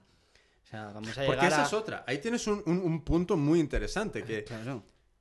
vale, si tú me dices, soy el corte inglés. Yo digo, vale, vale, ok, Vamos a muy ver, bien. o sea, si tú de repente, tienes... claro, viene pero- el corte inglés No, y me el dice... corte inglés. O Pero- sea, a mí Oye, de bueno- repente me viene el corte inglés y le digo, a ver, o sea, yo tengo una clientela que probablemente no vaya nunca al corte inglés a comprarte y que si vendes mis productos igual va y te lo compra. Pero también es una cosa de que el corte inglés, yo lo- a, lo que, a lo que me refería es, pueden tener un poder de comunicación que te interese. Sí. Pero la mayoría de estas tiendas a pie de calle no tienen ni Facebook. Mm, ¿Sabes? Entonces, tu público es el que puede cruzar por enfrente al azar. No hay ninguna garantía Sí. tampoco.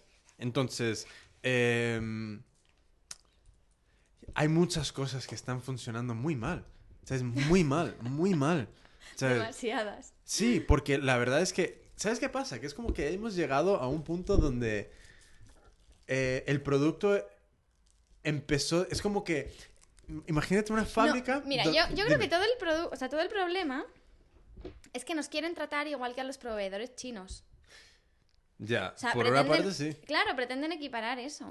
Pero también lo que pasa es, tú imagínate que, que hay una que tenemos una fábrica y un día hay un pequeño defecto. Pero yo soy el, el- el- el- el- el- el- el jefe y digo, "Ah, no pasa nada. A la siguiente semana se suma otro pequeño defecto. "Ah, no pasa nada, no pasa nada. Entonces, al cabo de años, hay tantos defectos dentro de este, de este proceso Hmm.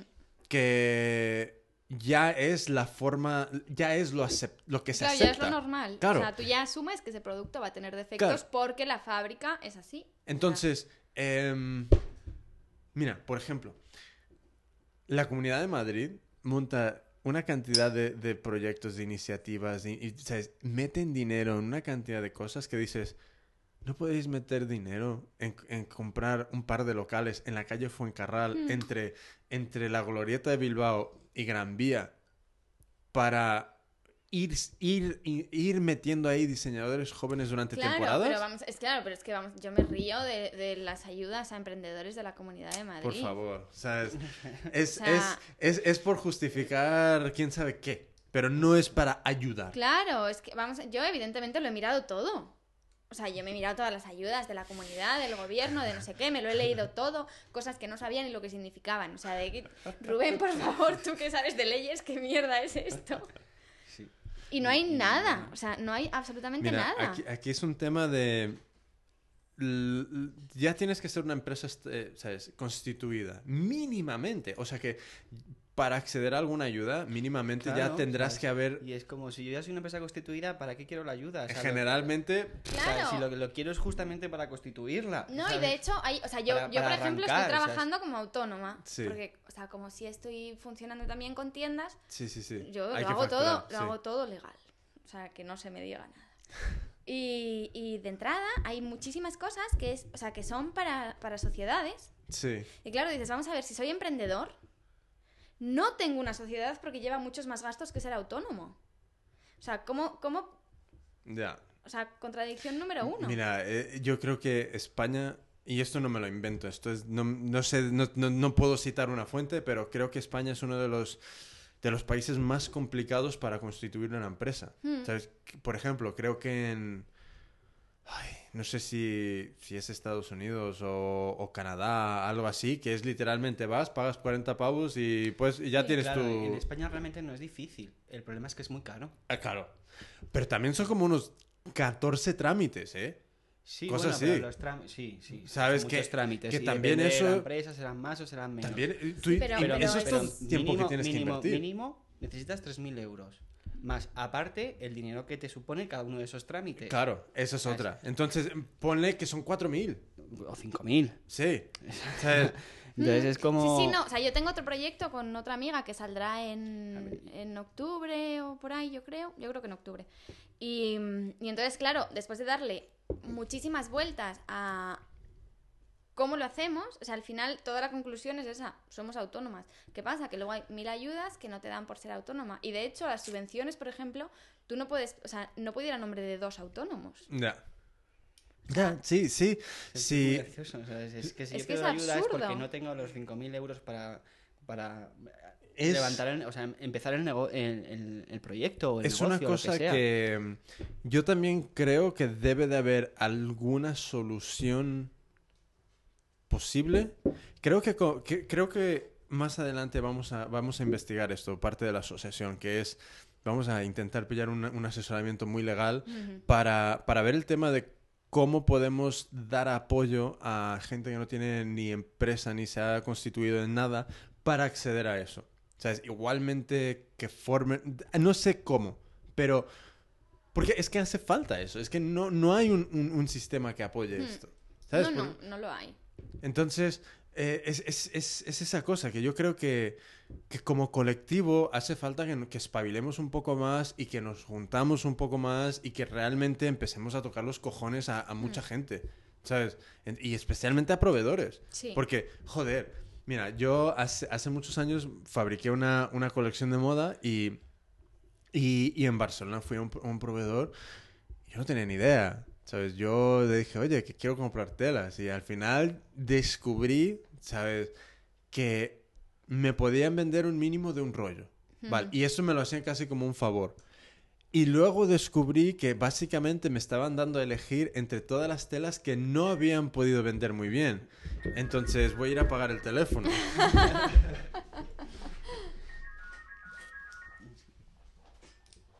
Bueno, mientras apaga el teléfono, diremos algo que si no, esto se va a quedar el espacio en blanco.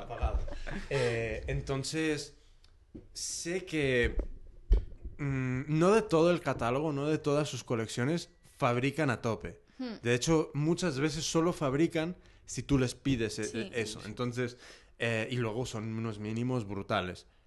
Pero sí tienen un stock ya hecho que es cuestión de cortar. Es solo cuestión de cortar. ¿Sabes? Entonces, ¿hay alguna forma donde no sé cómo podamos acceder a unos precios Razonables. a unos precios em, que ellos también apuesten por nosotros. Porque debería de ser su sección, su departamento de desarrollo de negocio que diga, Claro. Que dijera Que directamente. dijera, bueno, hay que apoyar a estos. Lo que pasa que ellos, o sea, parten de la base de que si tú les estás comprando poco, ellos tienen poca ganancia. Con lo cual les interesas mucho menos. "Ya, Sí, pero, el poco tema de es muchos. el, eh, Claro, es, es es que el es tema de la larga Claro, cola. o sea, claro. no es- el, el tema de la larga cola es un poco como iTunes. iTunes gana dinero no por los top, los top en ventas, sino reuniendo toda la gente que no Mm. vende nada. Sí. Entonces, de una venta de una canción de, de millones de personas, facturan un huevo. Hmm. Entonces, eh, ¿qué pasa? Que en digital no es mayor esfuerzo.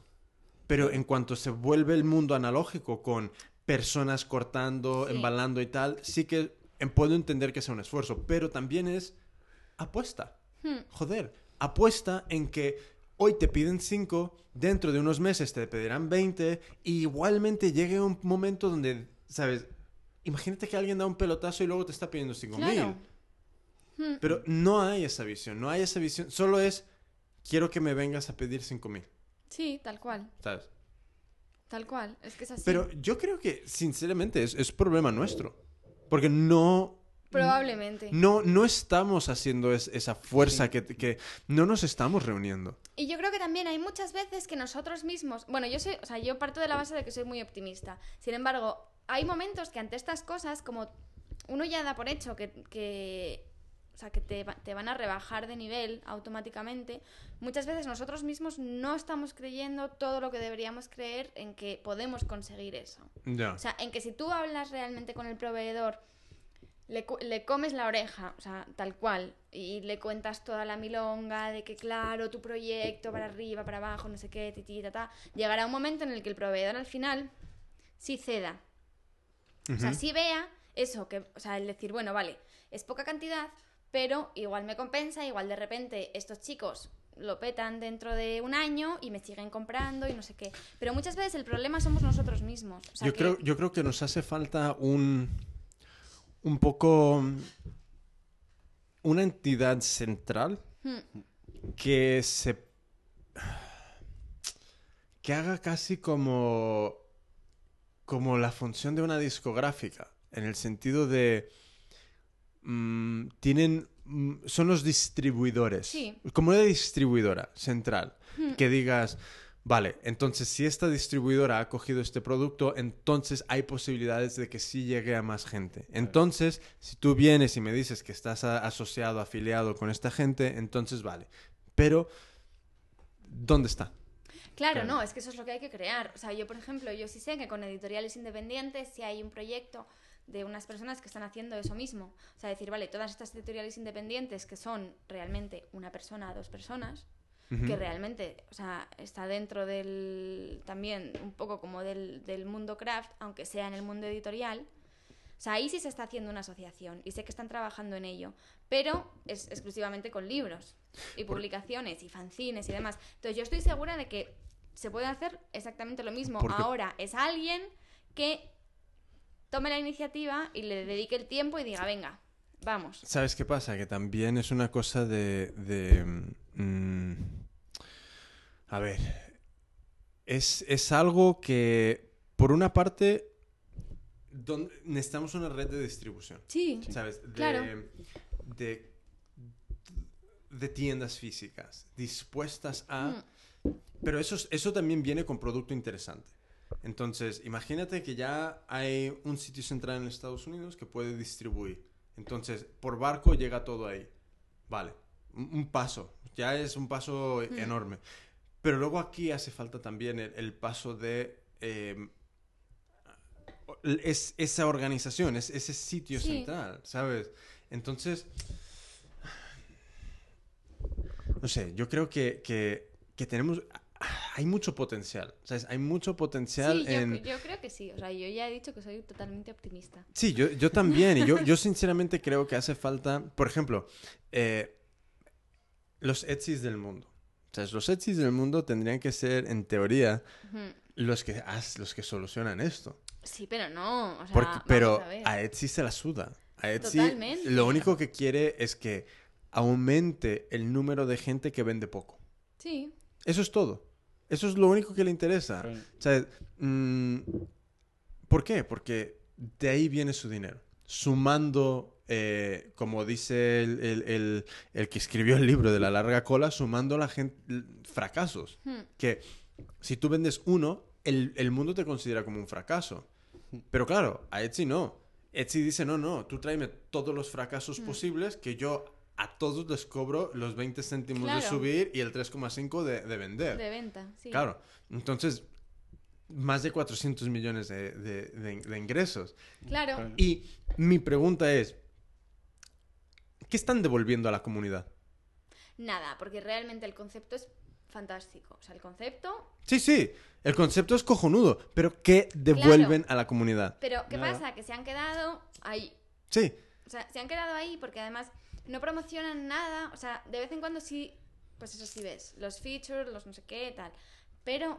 mm, o sea, no hay un movimiento. yo creo no que hacen es, nada por que realmente es ese apoyar. mínimo esfuerzo que, que ha- eh, hacen un mínimo esfuerzo hasta tal punto que ven que disparan los ingresos. Entonces, en cuanto ya. llega ahí, paran, Se cortó. ¿sabes? Eh, No, y además yo creo que también es el mínimo esfuerzo para.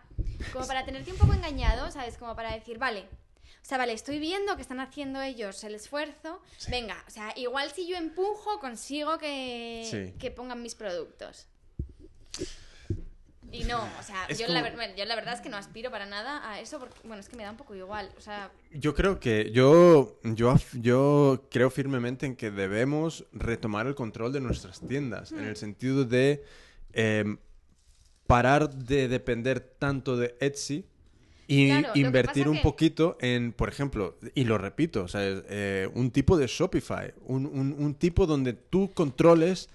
Sí, claro, o sea, yo, Sí. mira, es que en el otro proyecto, que, bueno, se llama Pomo, y es una galería y librería de arte, Ajá. pero online. Vale. Entonces, lo que pasa es que eso saldrá en, en octubre, calculo. Entonces, mm, ahí nosotros lo estamos haciendo con Shopify y la idea es eso, o sea, controlarlo todas nosotros. Pues yo os puedo conseguir el 0% de transacción y luego hablamos. Ah, vale, luego, sí. lo- luego me lo sí, cuentas. sí, sí. Porque e- que- ellos todavía no ha salido el plan de socios de hecho por mí, pero ya, ya está. Shop- Shopify es un Ah, es, ¿sí? Shopify y Mad Mimi, que Mad Mimi es, eh, es como Mailchimp en Sí. gestión de, Ah, de, de, de- de- cuentas de correo y todo este tema. Entonces los dos ya están como, como mm, beneficios del plan de socios, pero de momento no es público porque son los primeros dos.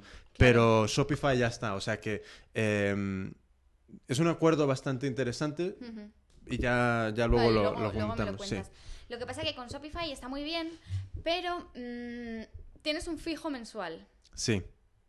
Es muy bajito Sí, también. sí, sí, es muy bajito, es muy bajito. Ahora, tú te pones en. O sea, te pones a comparar y dices, bueno, Sí.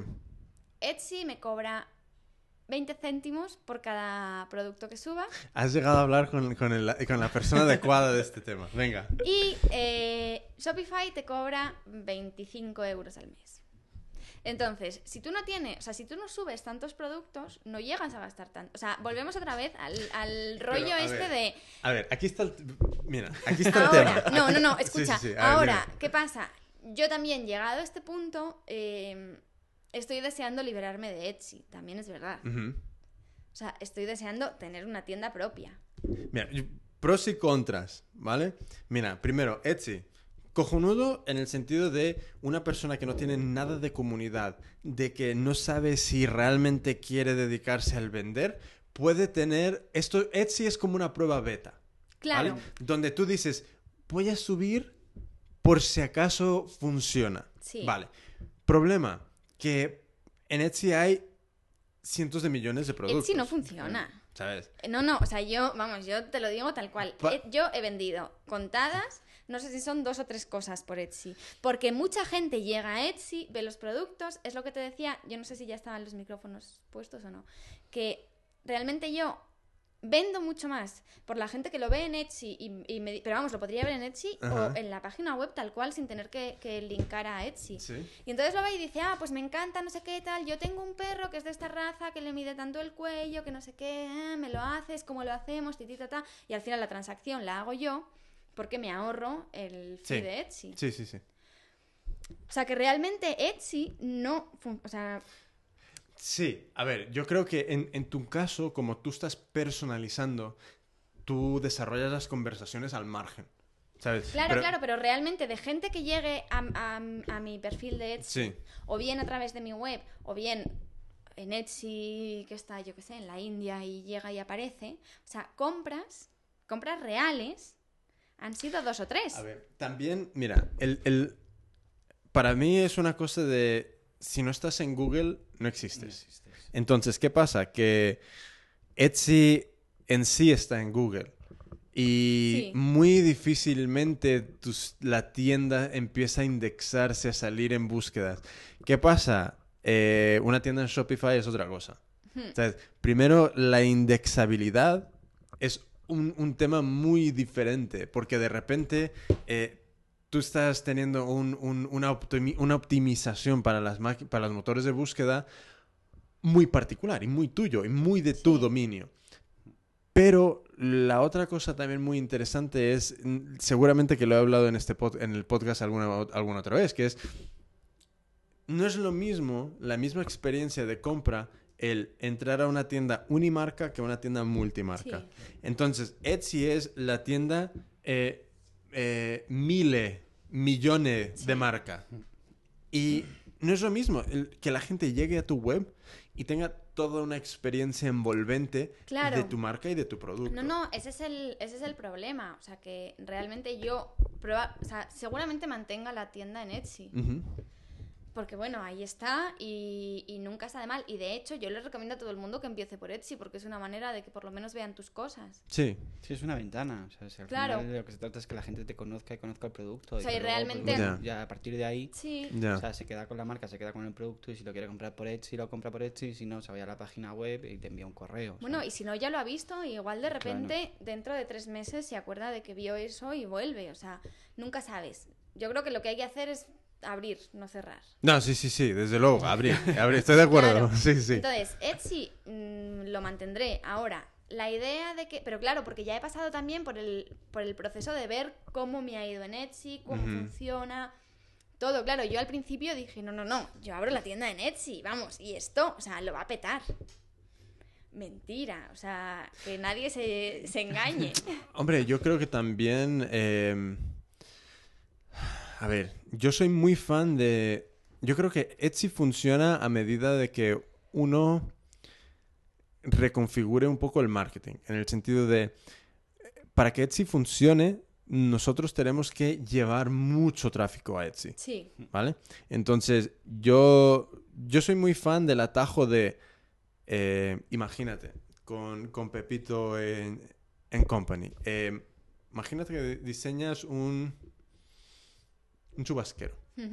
Ese chubasquero, lo tenemos, lo tenemos. sí, ese chubasquero luego colaboras con eh, mi colega Pablo, que es un cerebrito del temas de, de informática y tal, y, y- y os, y os monta una cosa con, con temas de Arduino para que pueda medir la temperatura de Pepito. Molaría, ¿no? Sí. Es una cosa completamente distinta. Luego ya, si esa temperatura te la puede ir mandando al iPhone y si te dice que si tú le pones un- un- una alerta de si baja por, por debajo de esto, Le avísame, Que le pones el jersey por debajo del por chubasquero. ejemplo, por ejemplo, Sí. eso ya es algo que puede hacer que vuestro producto se publique a través de blogs de tecnología, Claro. que tienen brutales Hmm. números de tráfico. Entonces, ¿qué pasa?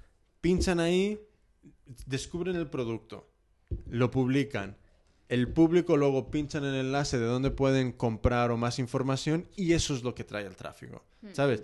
Yo creo que muchas veces es, dependemos demasiado en que otra persona nos va a hacer el trabajo por nosotros, Claro. ¿sabes? Sí, y, y no. y Etsy no. Entonces, Etsy no lo va a hacer. Etsy no lo hace. O sea, sí es cierto que, vamos, o sea, yo hablo de mi experiencia con Etsy, no sé el resto cómo le irá, pero bueno, o sea, yo sí es cierto que en las visitas que tengo diarias a Etsy, la gran mayoría, bien, o sea, directamente es del buscador de Etsy. Sí. Lo cual, bueno, en cierto modo me alegra. Digo, bueno, la gente busca algo y aparece mi producto. Sí. Yo o no lo he encontrado nunca, ¿eh? ¿En ¿Cómo que no serio? lo has encontrado? O sea, Yo me he pasado en páginas y páginas y páginas y páginas y es como, no debo saber buscar en Etsy. o sea, es como... Joder. No, no, no, vamos a ver, si tú buscas, eh, por ejemplo, chubasquero para Tekel, te aparece automáticamente nuestro sea, no, no chubasquero. he buscado chubasquero, Claro. o sea, no, tampoco pasado el día buscando en Etsy, ¿sabes? Pero, Son búsquedas o sea, exactas. collar para perro, Sí. ¿sabes? Y, Bueno, porque y collares para perros hay 20.000 páginas. 80.000. Mira, Claro. pero también es una cosa de, de, de cómo se estén desa- eh, eh, desarrollando los títulos. Claro, Porque eh, justo fue con la fábrica de texturas que ellos subieron, la primera vez que subieron en Etsy, le, le paso un mensaje por Facebook a, a Gaby y le digo, tía, se corrige esto porque básicamente yo parto desde, si vas a hacer un, si vas a poner un título, que el título es muy importante porque es lo que se indexa, lo que se busca y tal, no te lo inventes, sino que utiliza la palabra, la, la herramienta de palabras clave de Google y mira qué se está buscando exactamente y con qué palabras y con qué faltas de ortografía también. Y utiliza y esas. utilízalo. sí. Claro, porque, ¿qué pasa? Que nosotros desde dentro vemos un- una realidad, Hmm. pero, Pero desde fuera es otra. es otra. Claro, Claro. claro, pero eso, o sea, yo, por ejemplo, ese dato sí lo utilizo, o sea, yo sí pongo todo también con faltas de ortografía, con tal, y sobre todo con la web, Sí. o sea, en la web todos los tags, bueno, tengo 80.000, o sea, Sí, de- sí, sí. y con faltas de ortografía, con las letras movidas, con tal, y así sí funciona. Pero aún así, ay, Hombre, también es, es un compendio de, de- de cosas, Sí. que es como... También, muy Sí. poca gente está utilizando Google AdSense. la, Sí. la- la- la publicidad en Google. Y funciona. Funciona. Y sí. funciona. Em, el tema de buscar, diseñar unos productos X para salir en, en- en otro tipo de portales, muy poca gente Mm. lo está utilizando. El...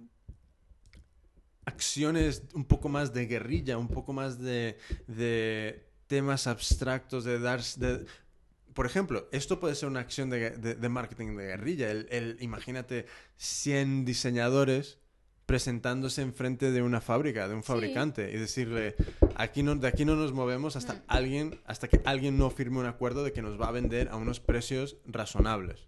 Sí. ¿Sabes? Entonces, que todo es, es, es un compendio de cosas. Por eso muchas veces yo, yo veo que mucha gente se desanima, pero es como, es que no has ni empezado a rascar. Sí, ¿Sabes? no, no, no. O sea, lo que no hay que hacer nunca, de todas formas, es desanimarse. Es que hay tantísimas O sea, cosas. hay mil cosas. El problema y lo que yo creo que nos pasa a todos es que no damos abasto. Yes. O sea, es lo que- Es- Eso es lo que nos sí, pasa a todos. Sí, sí, o sea, que sí. llega un momento en el que estás un poco desgastado porque tú piensas que has hecho ya todo y realmente es eso, no has empezado. Ya. O sea, no has Es empezado aún. súper con- agobiante. Es- Sí. sí, a mí, a mí me- todos los días. A mí me pasa y sé que al, al 99% le pasa, que es como ya con pensar en qué diseñar y en hacerlo, ya tienes para todo el día. Y Claro. encima a eso le, le sumas Facebook, Twitter, YouTube, y le Claro. sumas dónde vendo esto, y le sumas cómo comunico lo que Mm. estoy haciendo, y, y luego le sumas, joder, tienes que llevar unas cuentas lógicas. Claro. No, no, es que, es, o sea, es muy en, complicado. en- Sí, sí, sí. en estos casos es eso, tienes que, o sea, todo lo que normalmente en una empresa está dividido en Muchos 10 departamentos, ¿sí? eres- o sea, eres tú. Tú, sí, Eres sí, tú sí, y sí. bueno, o sea, yo tengo a Rubén de apoyo, que, que es eso, o sea, Rubén también hace mucho y, y de hecho lo bueno de tener a Rubén es que yo hay días que colapso, o sea, y ya me quedo como totalmente en blanco y me siento y digo, por favor, ayuda. O sea, por favor, no veo, Ya. no veo más.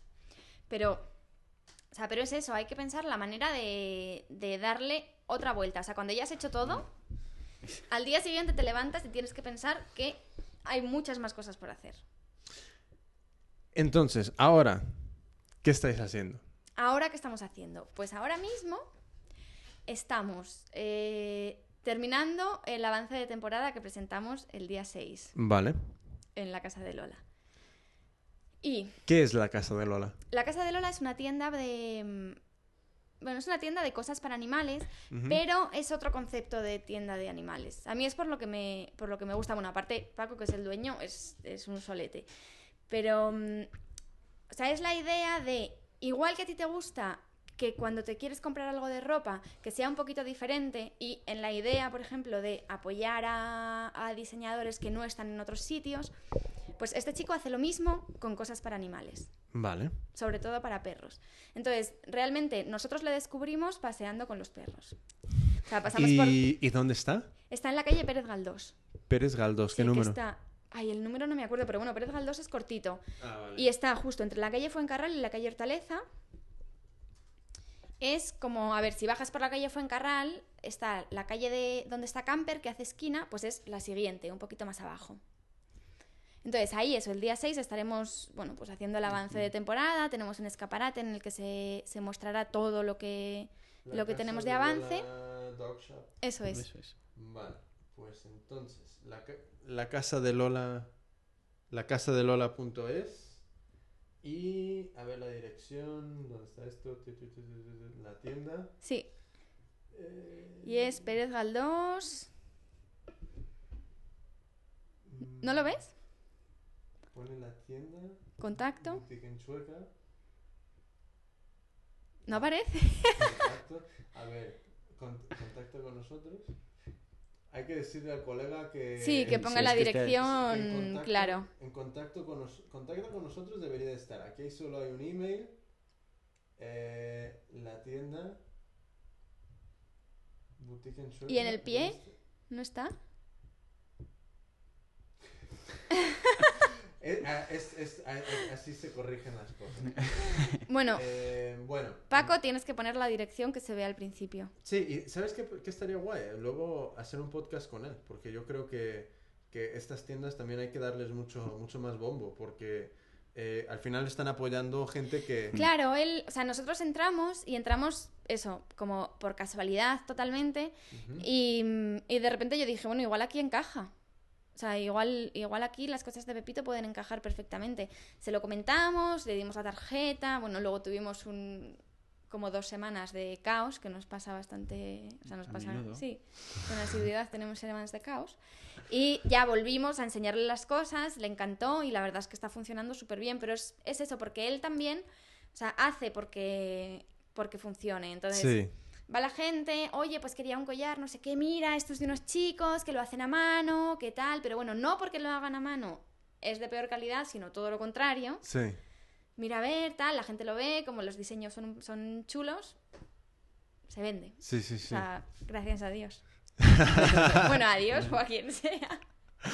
Em, entonces ahí vais a, a lanzar, a hacer la, mm, una muestra de la Claro. próxima. Sí, es Sí. un avance de la nueva Es un avance. Vale, Es un avance porque no nos... Es que vamos, o sea, vamos como... al día.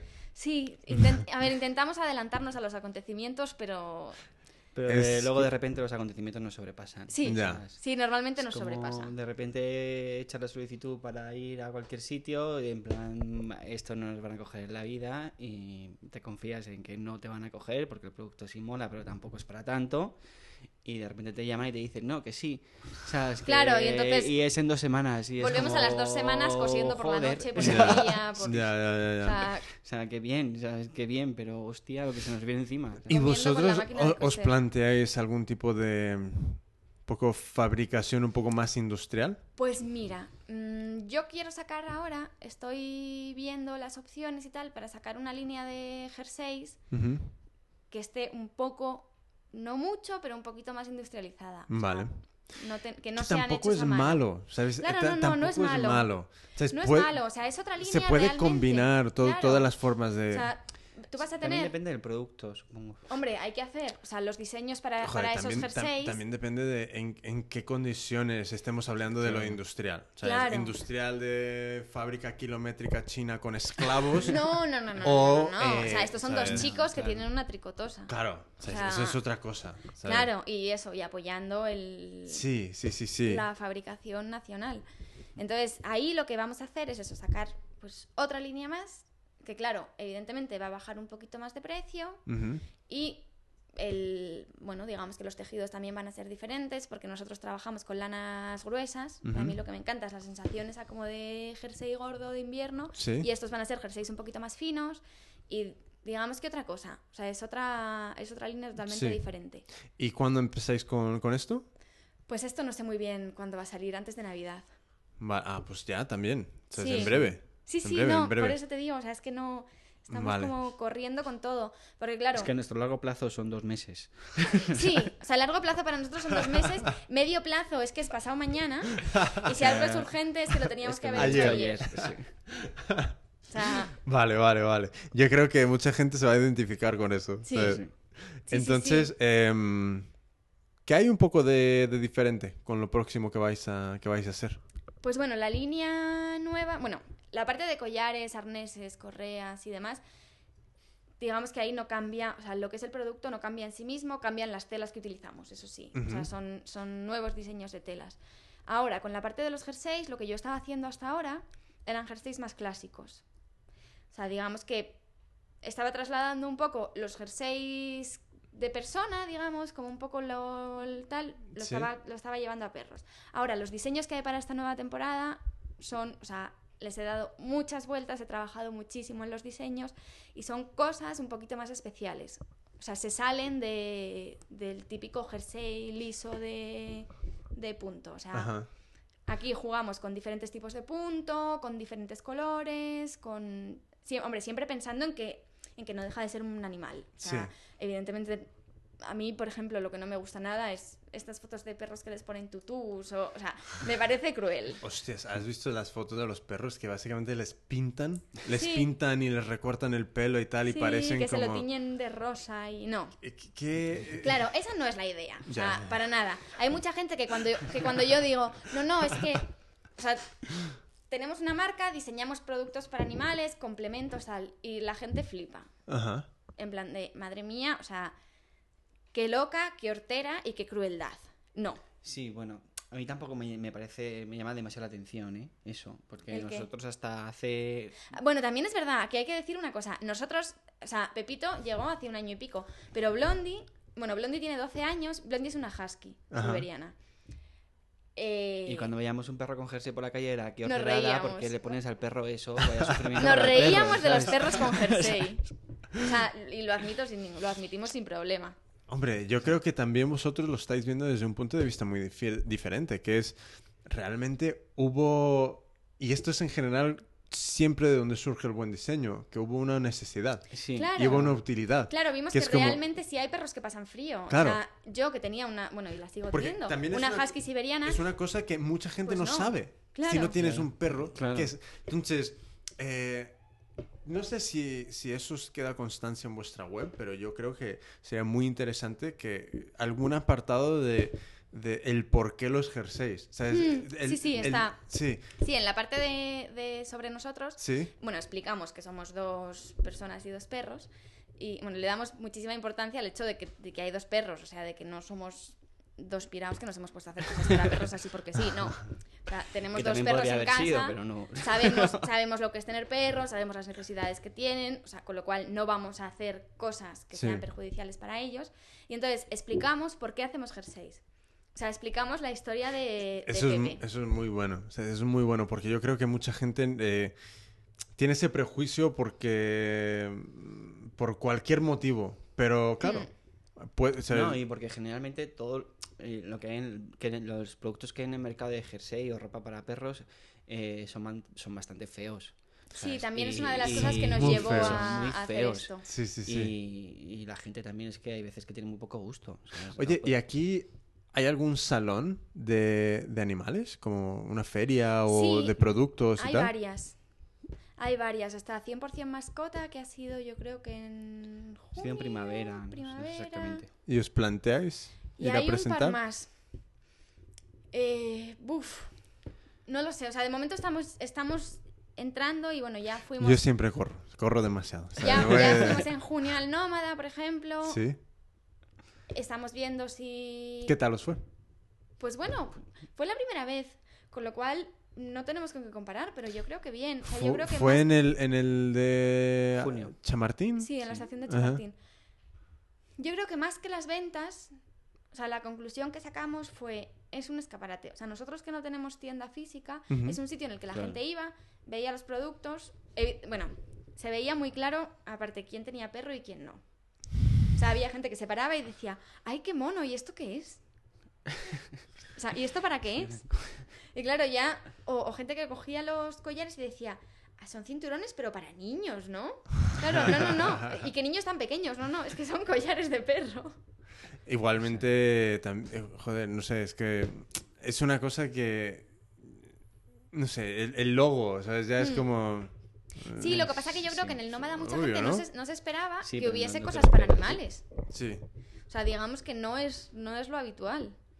Y, y, y luego, por otro lado, la gente que sí tenía animales se veía, o sea, a la legua, los veías venir. ¿Sabes? Como, ¡hala!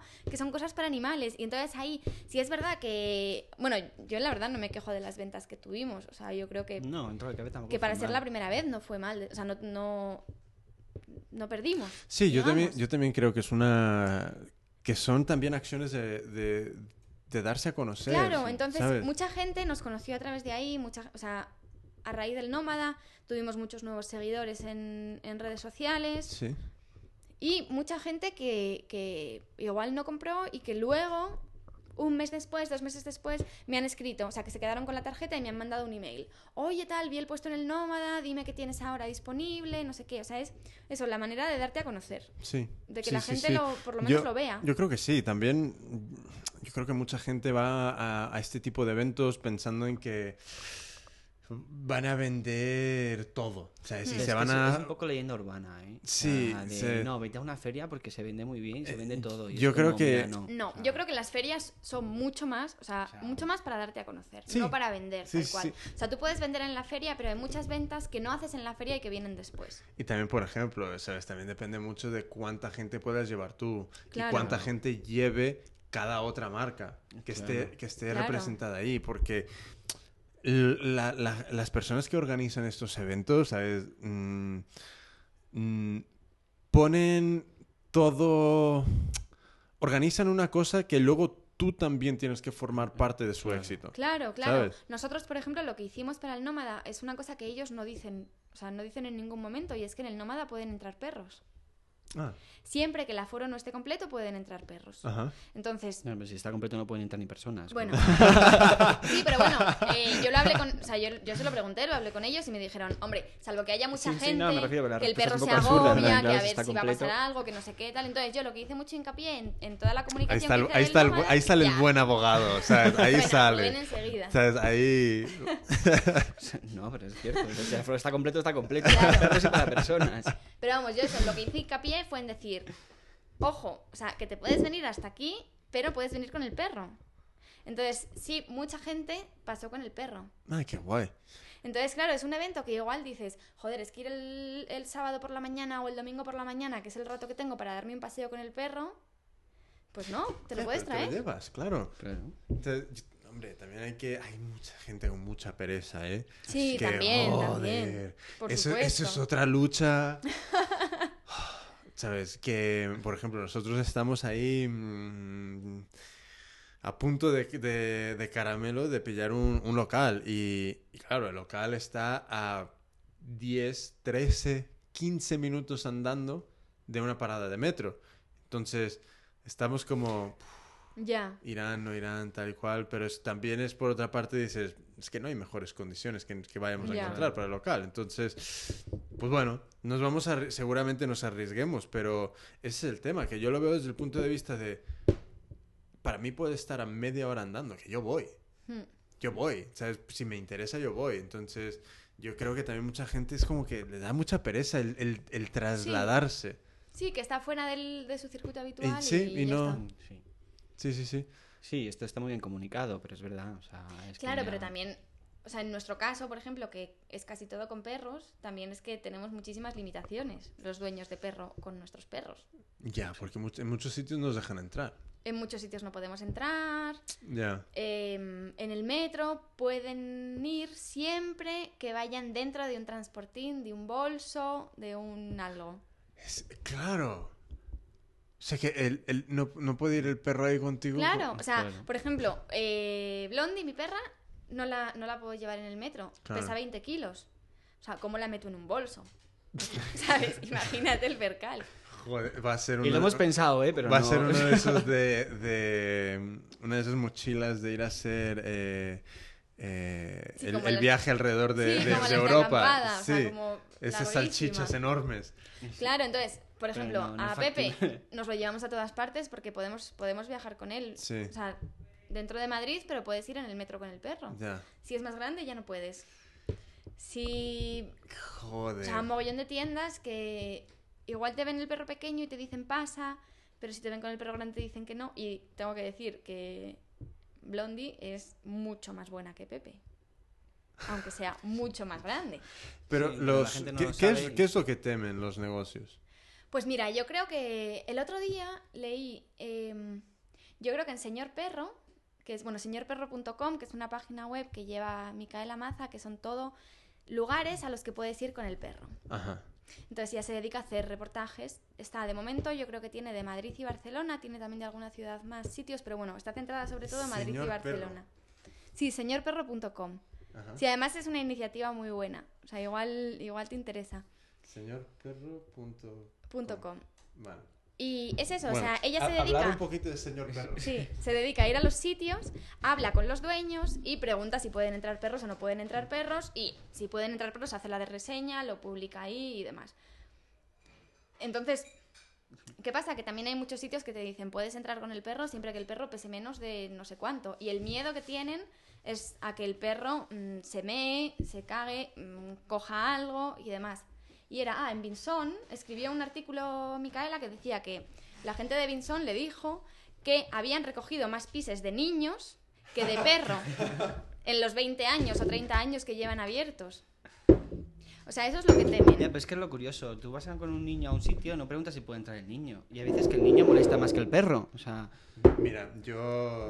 Bueno, Rubén, a ver, hay que decir No, no, que no. Rubén es bastante anti niños. sí, yo soy totalmente anti niños. Eh, Entonces, o sea, es- yo, yo soy anti padres que dejan que el niño se desmadre. Efectivamente. Eso. Eso ¿sabes? es. Porque el O sea, niño al final es un reflejo de... De los padres, claro. Sí.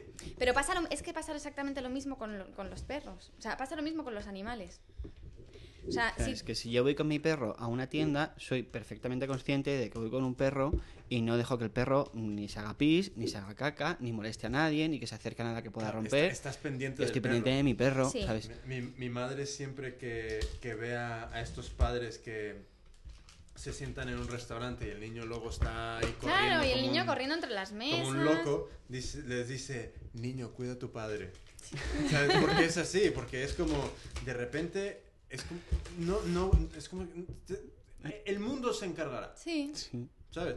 Si, si queréis algo, coged, ¿vale? Que Vale. aquí...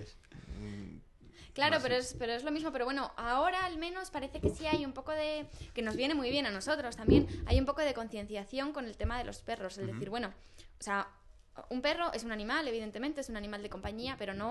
O sea, un perro no tiene por qué entrar en tu tienda y romper algo. O sea. Y ahí está la iniciativa de Micaela, de Señor Perro, y hay otra, otra web también, que es la guía del perro.com, que lleva Carola, que, bueno, digamos que la idea es similar a la de Señor Perro, pero están bastante diferenciadas. O sea, cada una lleva la web de una manera totalmente diferente. Yo creo que yo creo in- incluso que entre ellas como que se reparten un poco, no sé si se conocen o no, pero Hombre, de- de- se- sería interesante que se conociesen. sí. Sí, pero la labor, o sea, lo que ellas pretenden es lo mismo, es concienciar de que un perro no es, o sea, un perro no va a O destrozar, sea, es que un perro no es te va a una, hacer un- no nada. es una bestia. O sea, o sea, es un perro es un animal de compañía y que Pues si el perro está bien educado, pues Está muy, muy guay, ¿eh? Está Sí, muy bien. está muy guay. Sí, está muy bien. Y sobre todo que, que un, o sea, un perro, ya que es un, animal, es un animal doméstico, es un animal urbano. O sea, Sí, ¿sabes? Esto no es un lobo. Claro. Que o te sea, estés sacando del monte, que digas, ah, mira, qué bonito el lobo, me lo llevo a casa. claro, claro. ¿Sabes? Entonces. Claro, eh, que de hecho de ahí también viene un poco eh, nuestro producto. O sea, evidentemente, si. O sea, nuestro producto no es tampoco para perros que vivan en el campo. Claro. Porque probablemente lo destrocen. O sea, es un Sí, poco bueno, la es idea que esa un- de. un perro que viva en el campo va a destrozar cualquier producto, ¿sabes? Es que es... Bueno, es no que- tiene por qué. claro, claro, o sea, es que o sea, depende... pero. Sí, bueno, depende, pero que nuestros perros pasan mucho tiempo en el campo y son civilizados. Sí, bueno.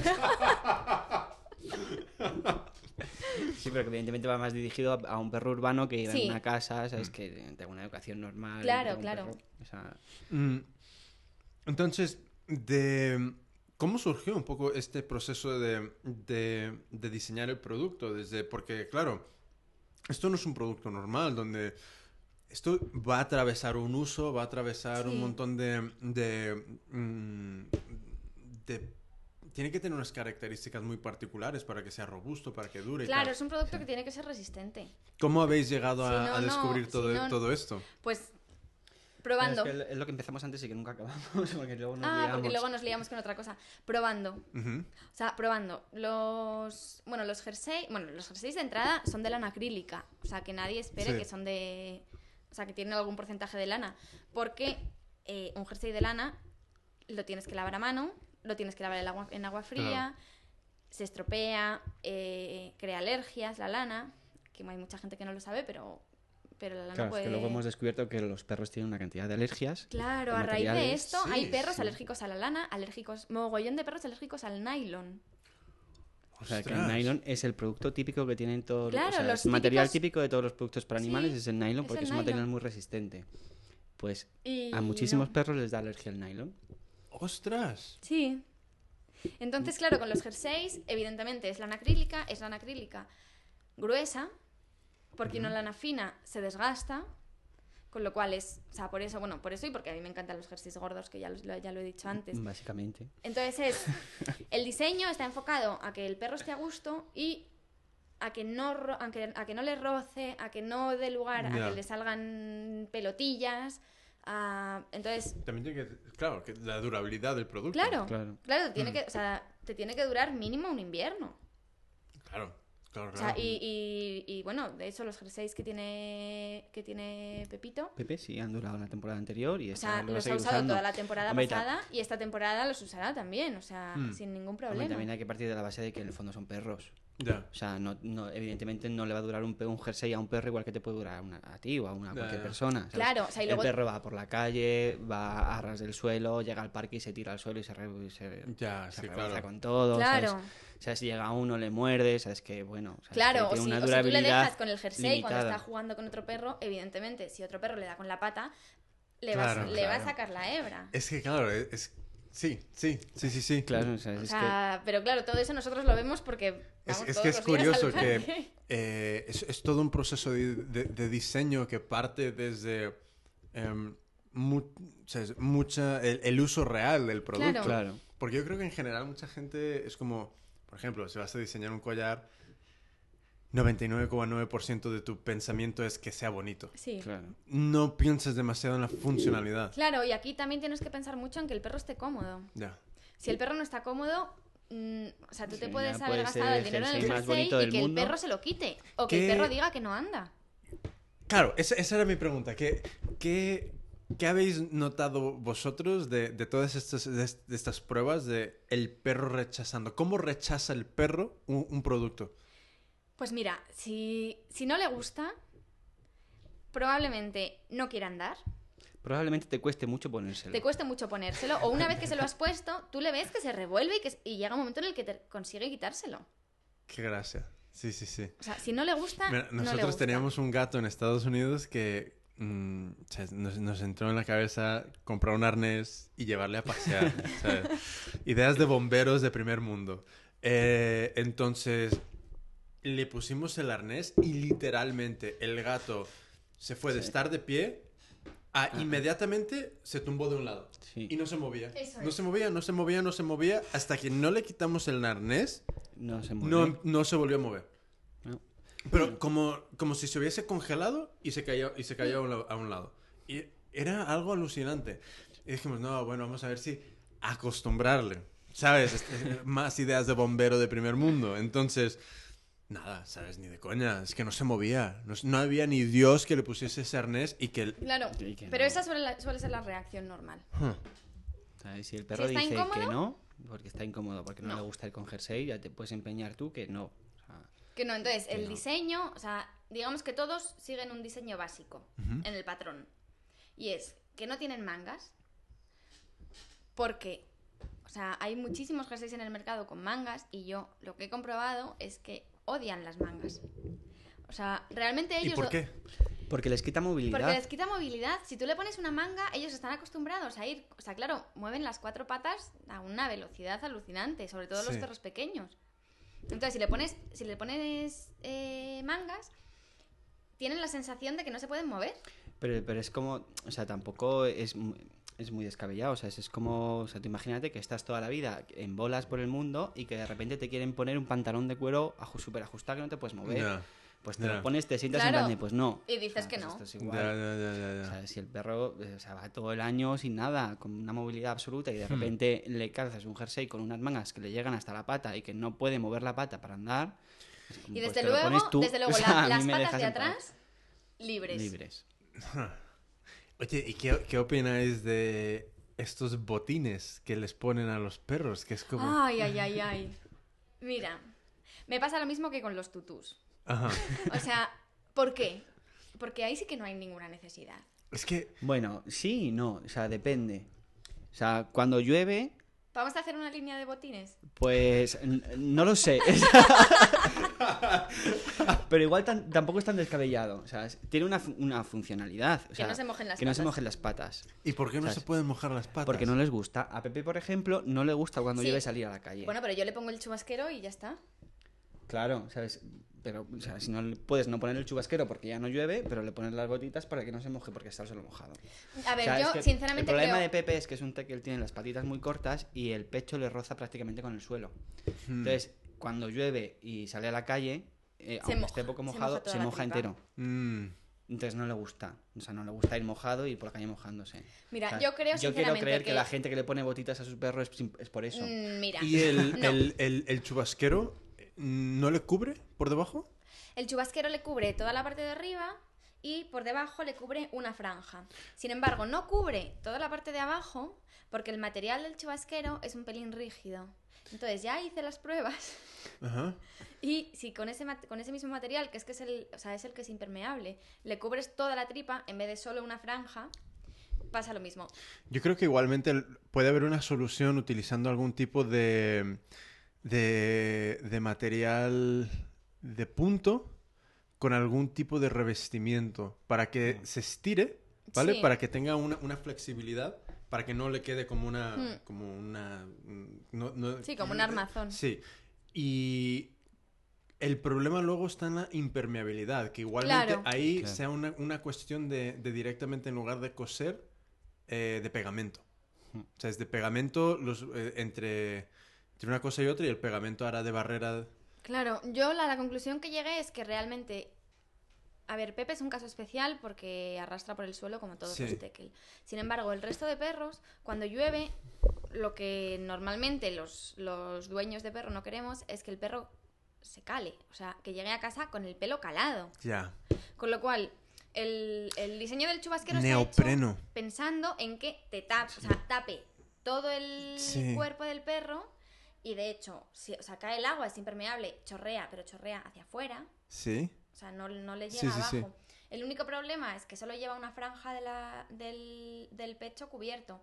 Con lo cual, el resto, pues bueno, si se pone a correr, a correr, le va a salpicar. Pero yo creo que, o sea, que ahí lo que se cala es un mal menor. O sea, realmente, Ya, es aún así, aún así cuando, cuando el perro llega a casa, tienes que coger una toalla y limpiarle las patas Para entrar en casa. Con Pues lo es cual, justo lo que no quiere la señora de las botitas. claro. no, no, no, Porque no. las o sea, patas le quitan las botitas y bueno, no voy, a, no, voy a decir, no voy a decir que me niego porque igual el año que viene tenemos la colección de botitas, pero No sé, yo creo que. Hombre, yo creo que también tiene que ser una cosa donde cada per el perro o sea, se deja o no se deja. claro, Claro, no. Y, o sea, en, en cualquier caso tú no puedes obligar al perro a ir, ya no te digo con botitas. Si Claro, no le gustan los jerseys es porque no tiene frío. Ya. O sea, no le puedes obligar a que vaya con jersey porque Ya, a ti te ya. encante. Y mira que lo he intentado con Blondie, ¿eh? Pero no. Bueno, a Blondie le hice unos cuellos, porque Blondie tiene mucha, bueno, tiene 12 años, está ya súper viejita.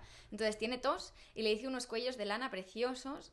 Y Y Pero no hay manera, que no le te, gusta. te dice para otro. Es un husky siberiano, o sea, no necesita ningún tipo de jersey, o sea, ya tiene su Lo- propio lo pelo. incorporado. Claro, Claro, entonces es eso, o sea, realmente nuestros productos surgen de la necesidad. O sea, si el perro tiene poco pelo y pasa frío en invierno, genial. ¿Y los dueños cómo pueden identificar si su perro pasa frío, si quiere algún tipo de producto vuestro? Pues, a ver, cuando el perro pasa frío lo ves. O sea, el, le ves, igual que cuando nosotros tenemos frío, que te encoges y tiemblas, el perro hace exactamente lo mismo. Empiezan a temblar y se quedan eso, como encogidos, como, pues eso, tengo frío. Tengo frío, tengo frío. O sea, si hay una idea muy básica. Cuando el perro no quiere salir a la calle o sale a la calle y enseguida se quiere volver a casa, es porque tiene frío. O sea, no quiere estar en la calle es Claro. porque tiene frío, le molesta algo. ¿sabes?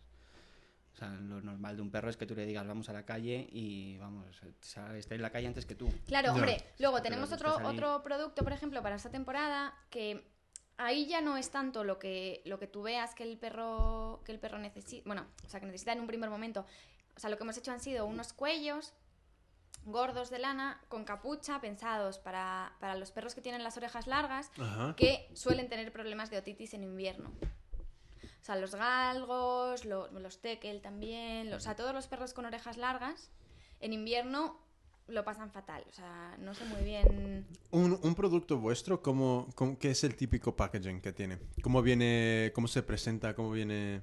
Sí, nosotros, bueno, eh, Salva, el que nos hizo, bueno, bien, bienaventurado, que el que nos hizo todo el, toda la imagen, nos preparó también el packaging. Entonces Ajá. nosotros preparamos todo, o sea, le entregamos todo en unas bolsas de...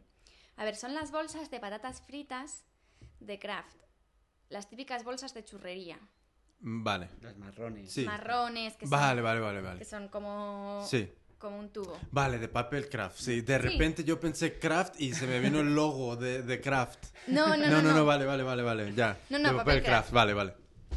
Entonces lo presentamos ahí, bueno, y luego hicimos sellos. Entonces, Ujú. em, bueno, evidentemente tiene el logo por delante. Y la parte de atrás hicimos una cosa un poco más especial. O sea, eso, volviendo otra vez a darle el giro para que se distinguiese un poquito. Entonces, eh, tenemos un sello que cuando son encargos, nosotros entregamos el, el packaging personalizado Ajá. Con el nombre del perro, el nombre del, del dueño, cuál es el producto que nos ha encargado, el precio, cómo se entrega, Sí, sí, las sí. instrucciones de lavado y demás. Muy guay, muy interesante. Claro, también personalizar cada, cada packaging. Claro. ¿Y mm, qué ha sido un poco el- el- la respuesta que os han ido dando de, de- del packaging? De cómo viene... De entrada, a todo el mundo le parece que le encanta. Sí. ¿Sí? Sí, hay- de hecho, hay mucha gente que se ha fijado en el packaging antes que en el producto. Eh, Es que muchas veces es así, ¿sabes? Por, ej- Sí. por eso lo- muchos libros vienen con unas, Sí. Mm. unas portadas ¿sabes? que súper llamativas. Eh, con el tema este de, de las bufandas, la otitis y todo esto, eh, es poner todo eso en el packaging. Porque mucha gente es que no, Sí. no tiene, no, no se hace ni, no ni- ni la idea. ¿Sabes? Eh, ¿Vais a hacer algo para gatos? ¿Cómo se comportan Vamos los a gatos? ver, es que em, tenemos un problema con los gatos. ¿Qué pasa? A ver, nosotros somos de perro. Ajá. O sea, está siempre el conflicto entre la gente que es de perro y la gente que es de gato. Yo Em, soy de los dos. Yo A de ver, los dos. yo inicialmente no o sea, ningún problema con los gatos. Pero es verdad que con los años me crean un poco de desconfianza. Vamos, O sea- que somos de perro.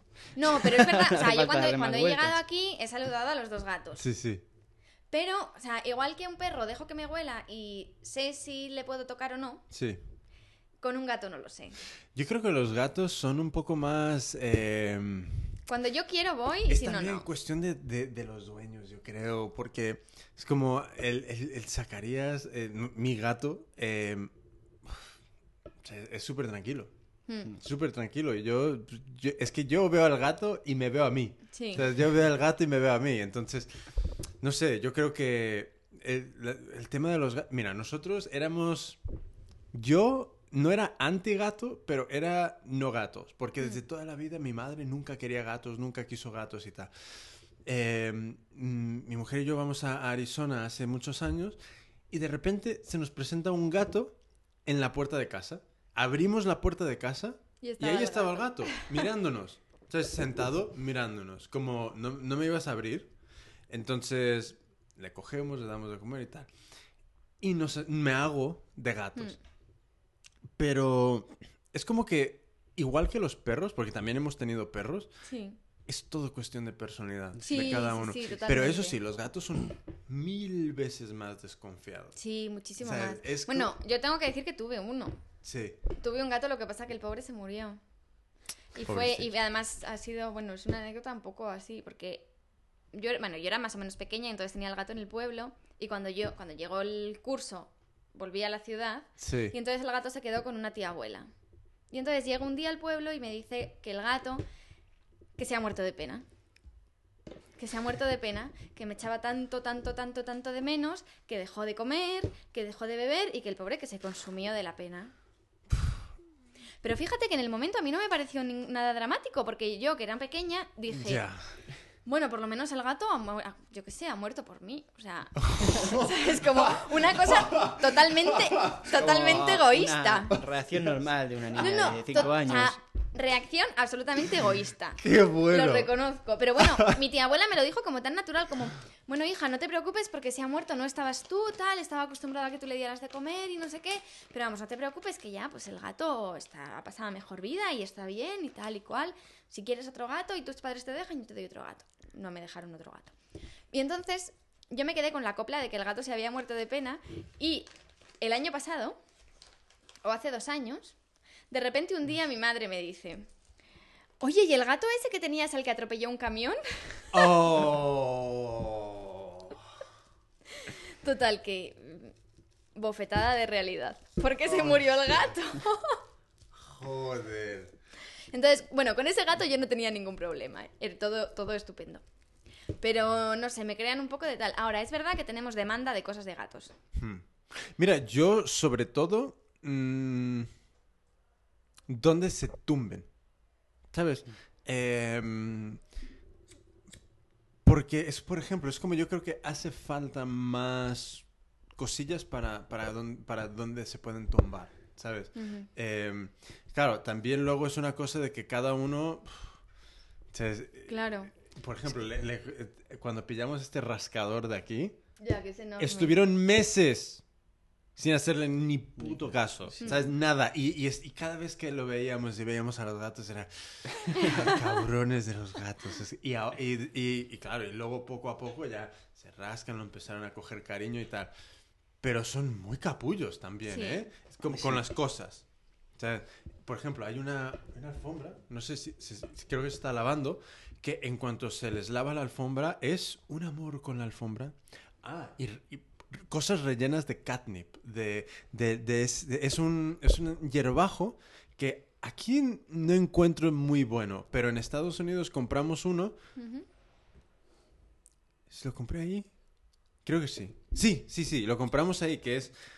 Básicamente es un hierbajo que es, es como una, una planta que creo que es prima de la menta, cosa así, em, y les flipa. Básicamente es como, como porros para los Para gatos. gatos. Sí. Entonces se restriegan y, y- y un- se vuelven locos. Entonces, eh, nosotros tenemos por algún sitio el bote que cuando cogemos un poco, cuando lavamos la alfombra y, y le restregamos un poco de eso a la alfombra, se tiran ahí horas restre- restregándose, echándose, oliéndolo, comiéndoselo. O sea, es alucinante. Pero bueno, eh, Bueno, te- veremos, volviendo a los veremos perros. la línea de los Volviendo a gatos. los perros. eh, yo quiero comprar un cane corso. Un cane corso o un mastín napolitano. Entonces, O sea, quieres un perro pequeñito. sí, muy pequeño, muy pequeño.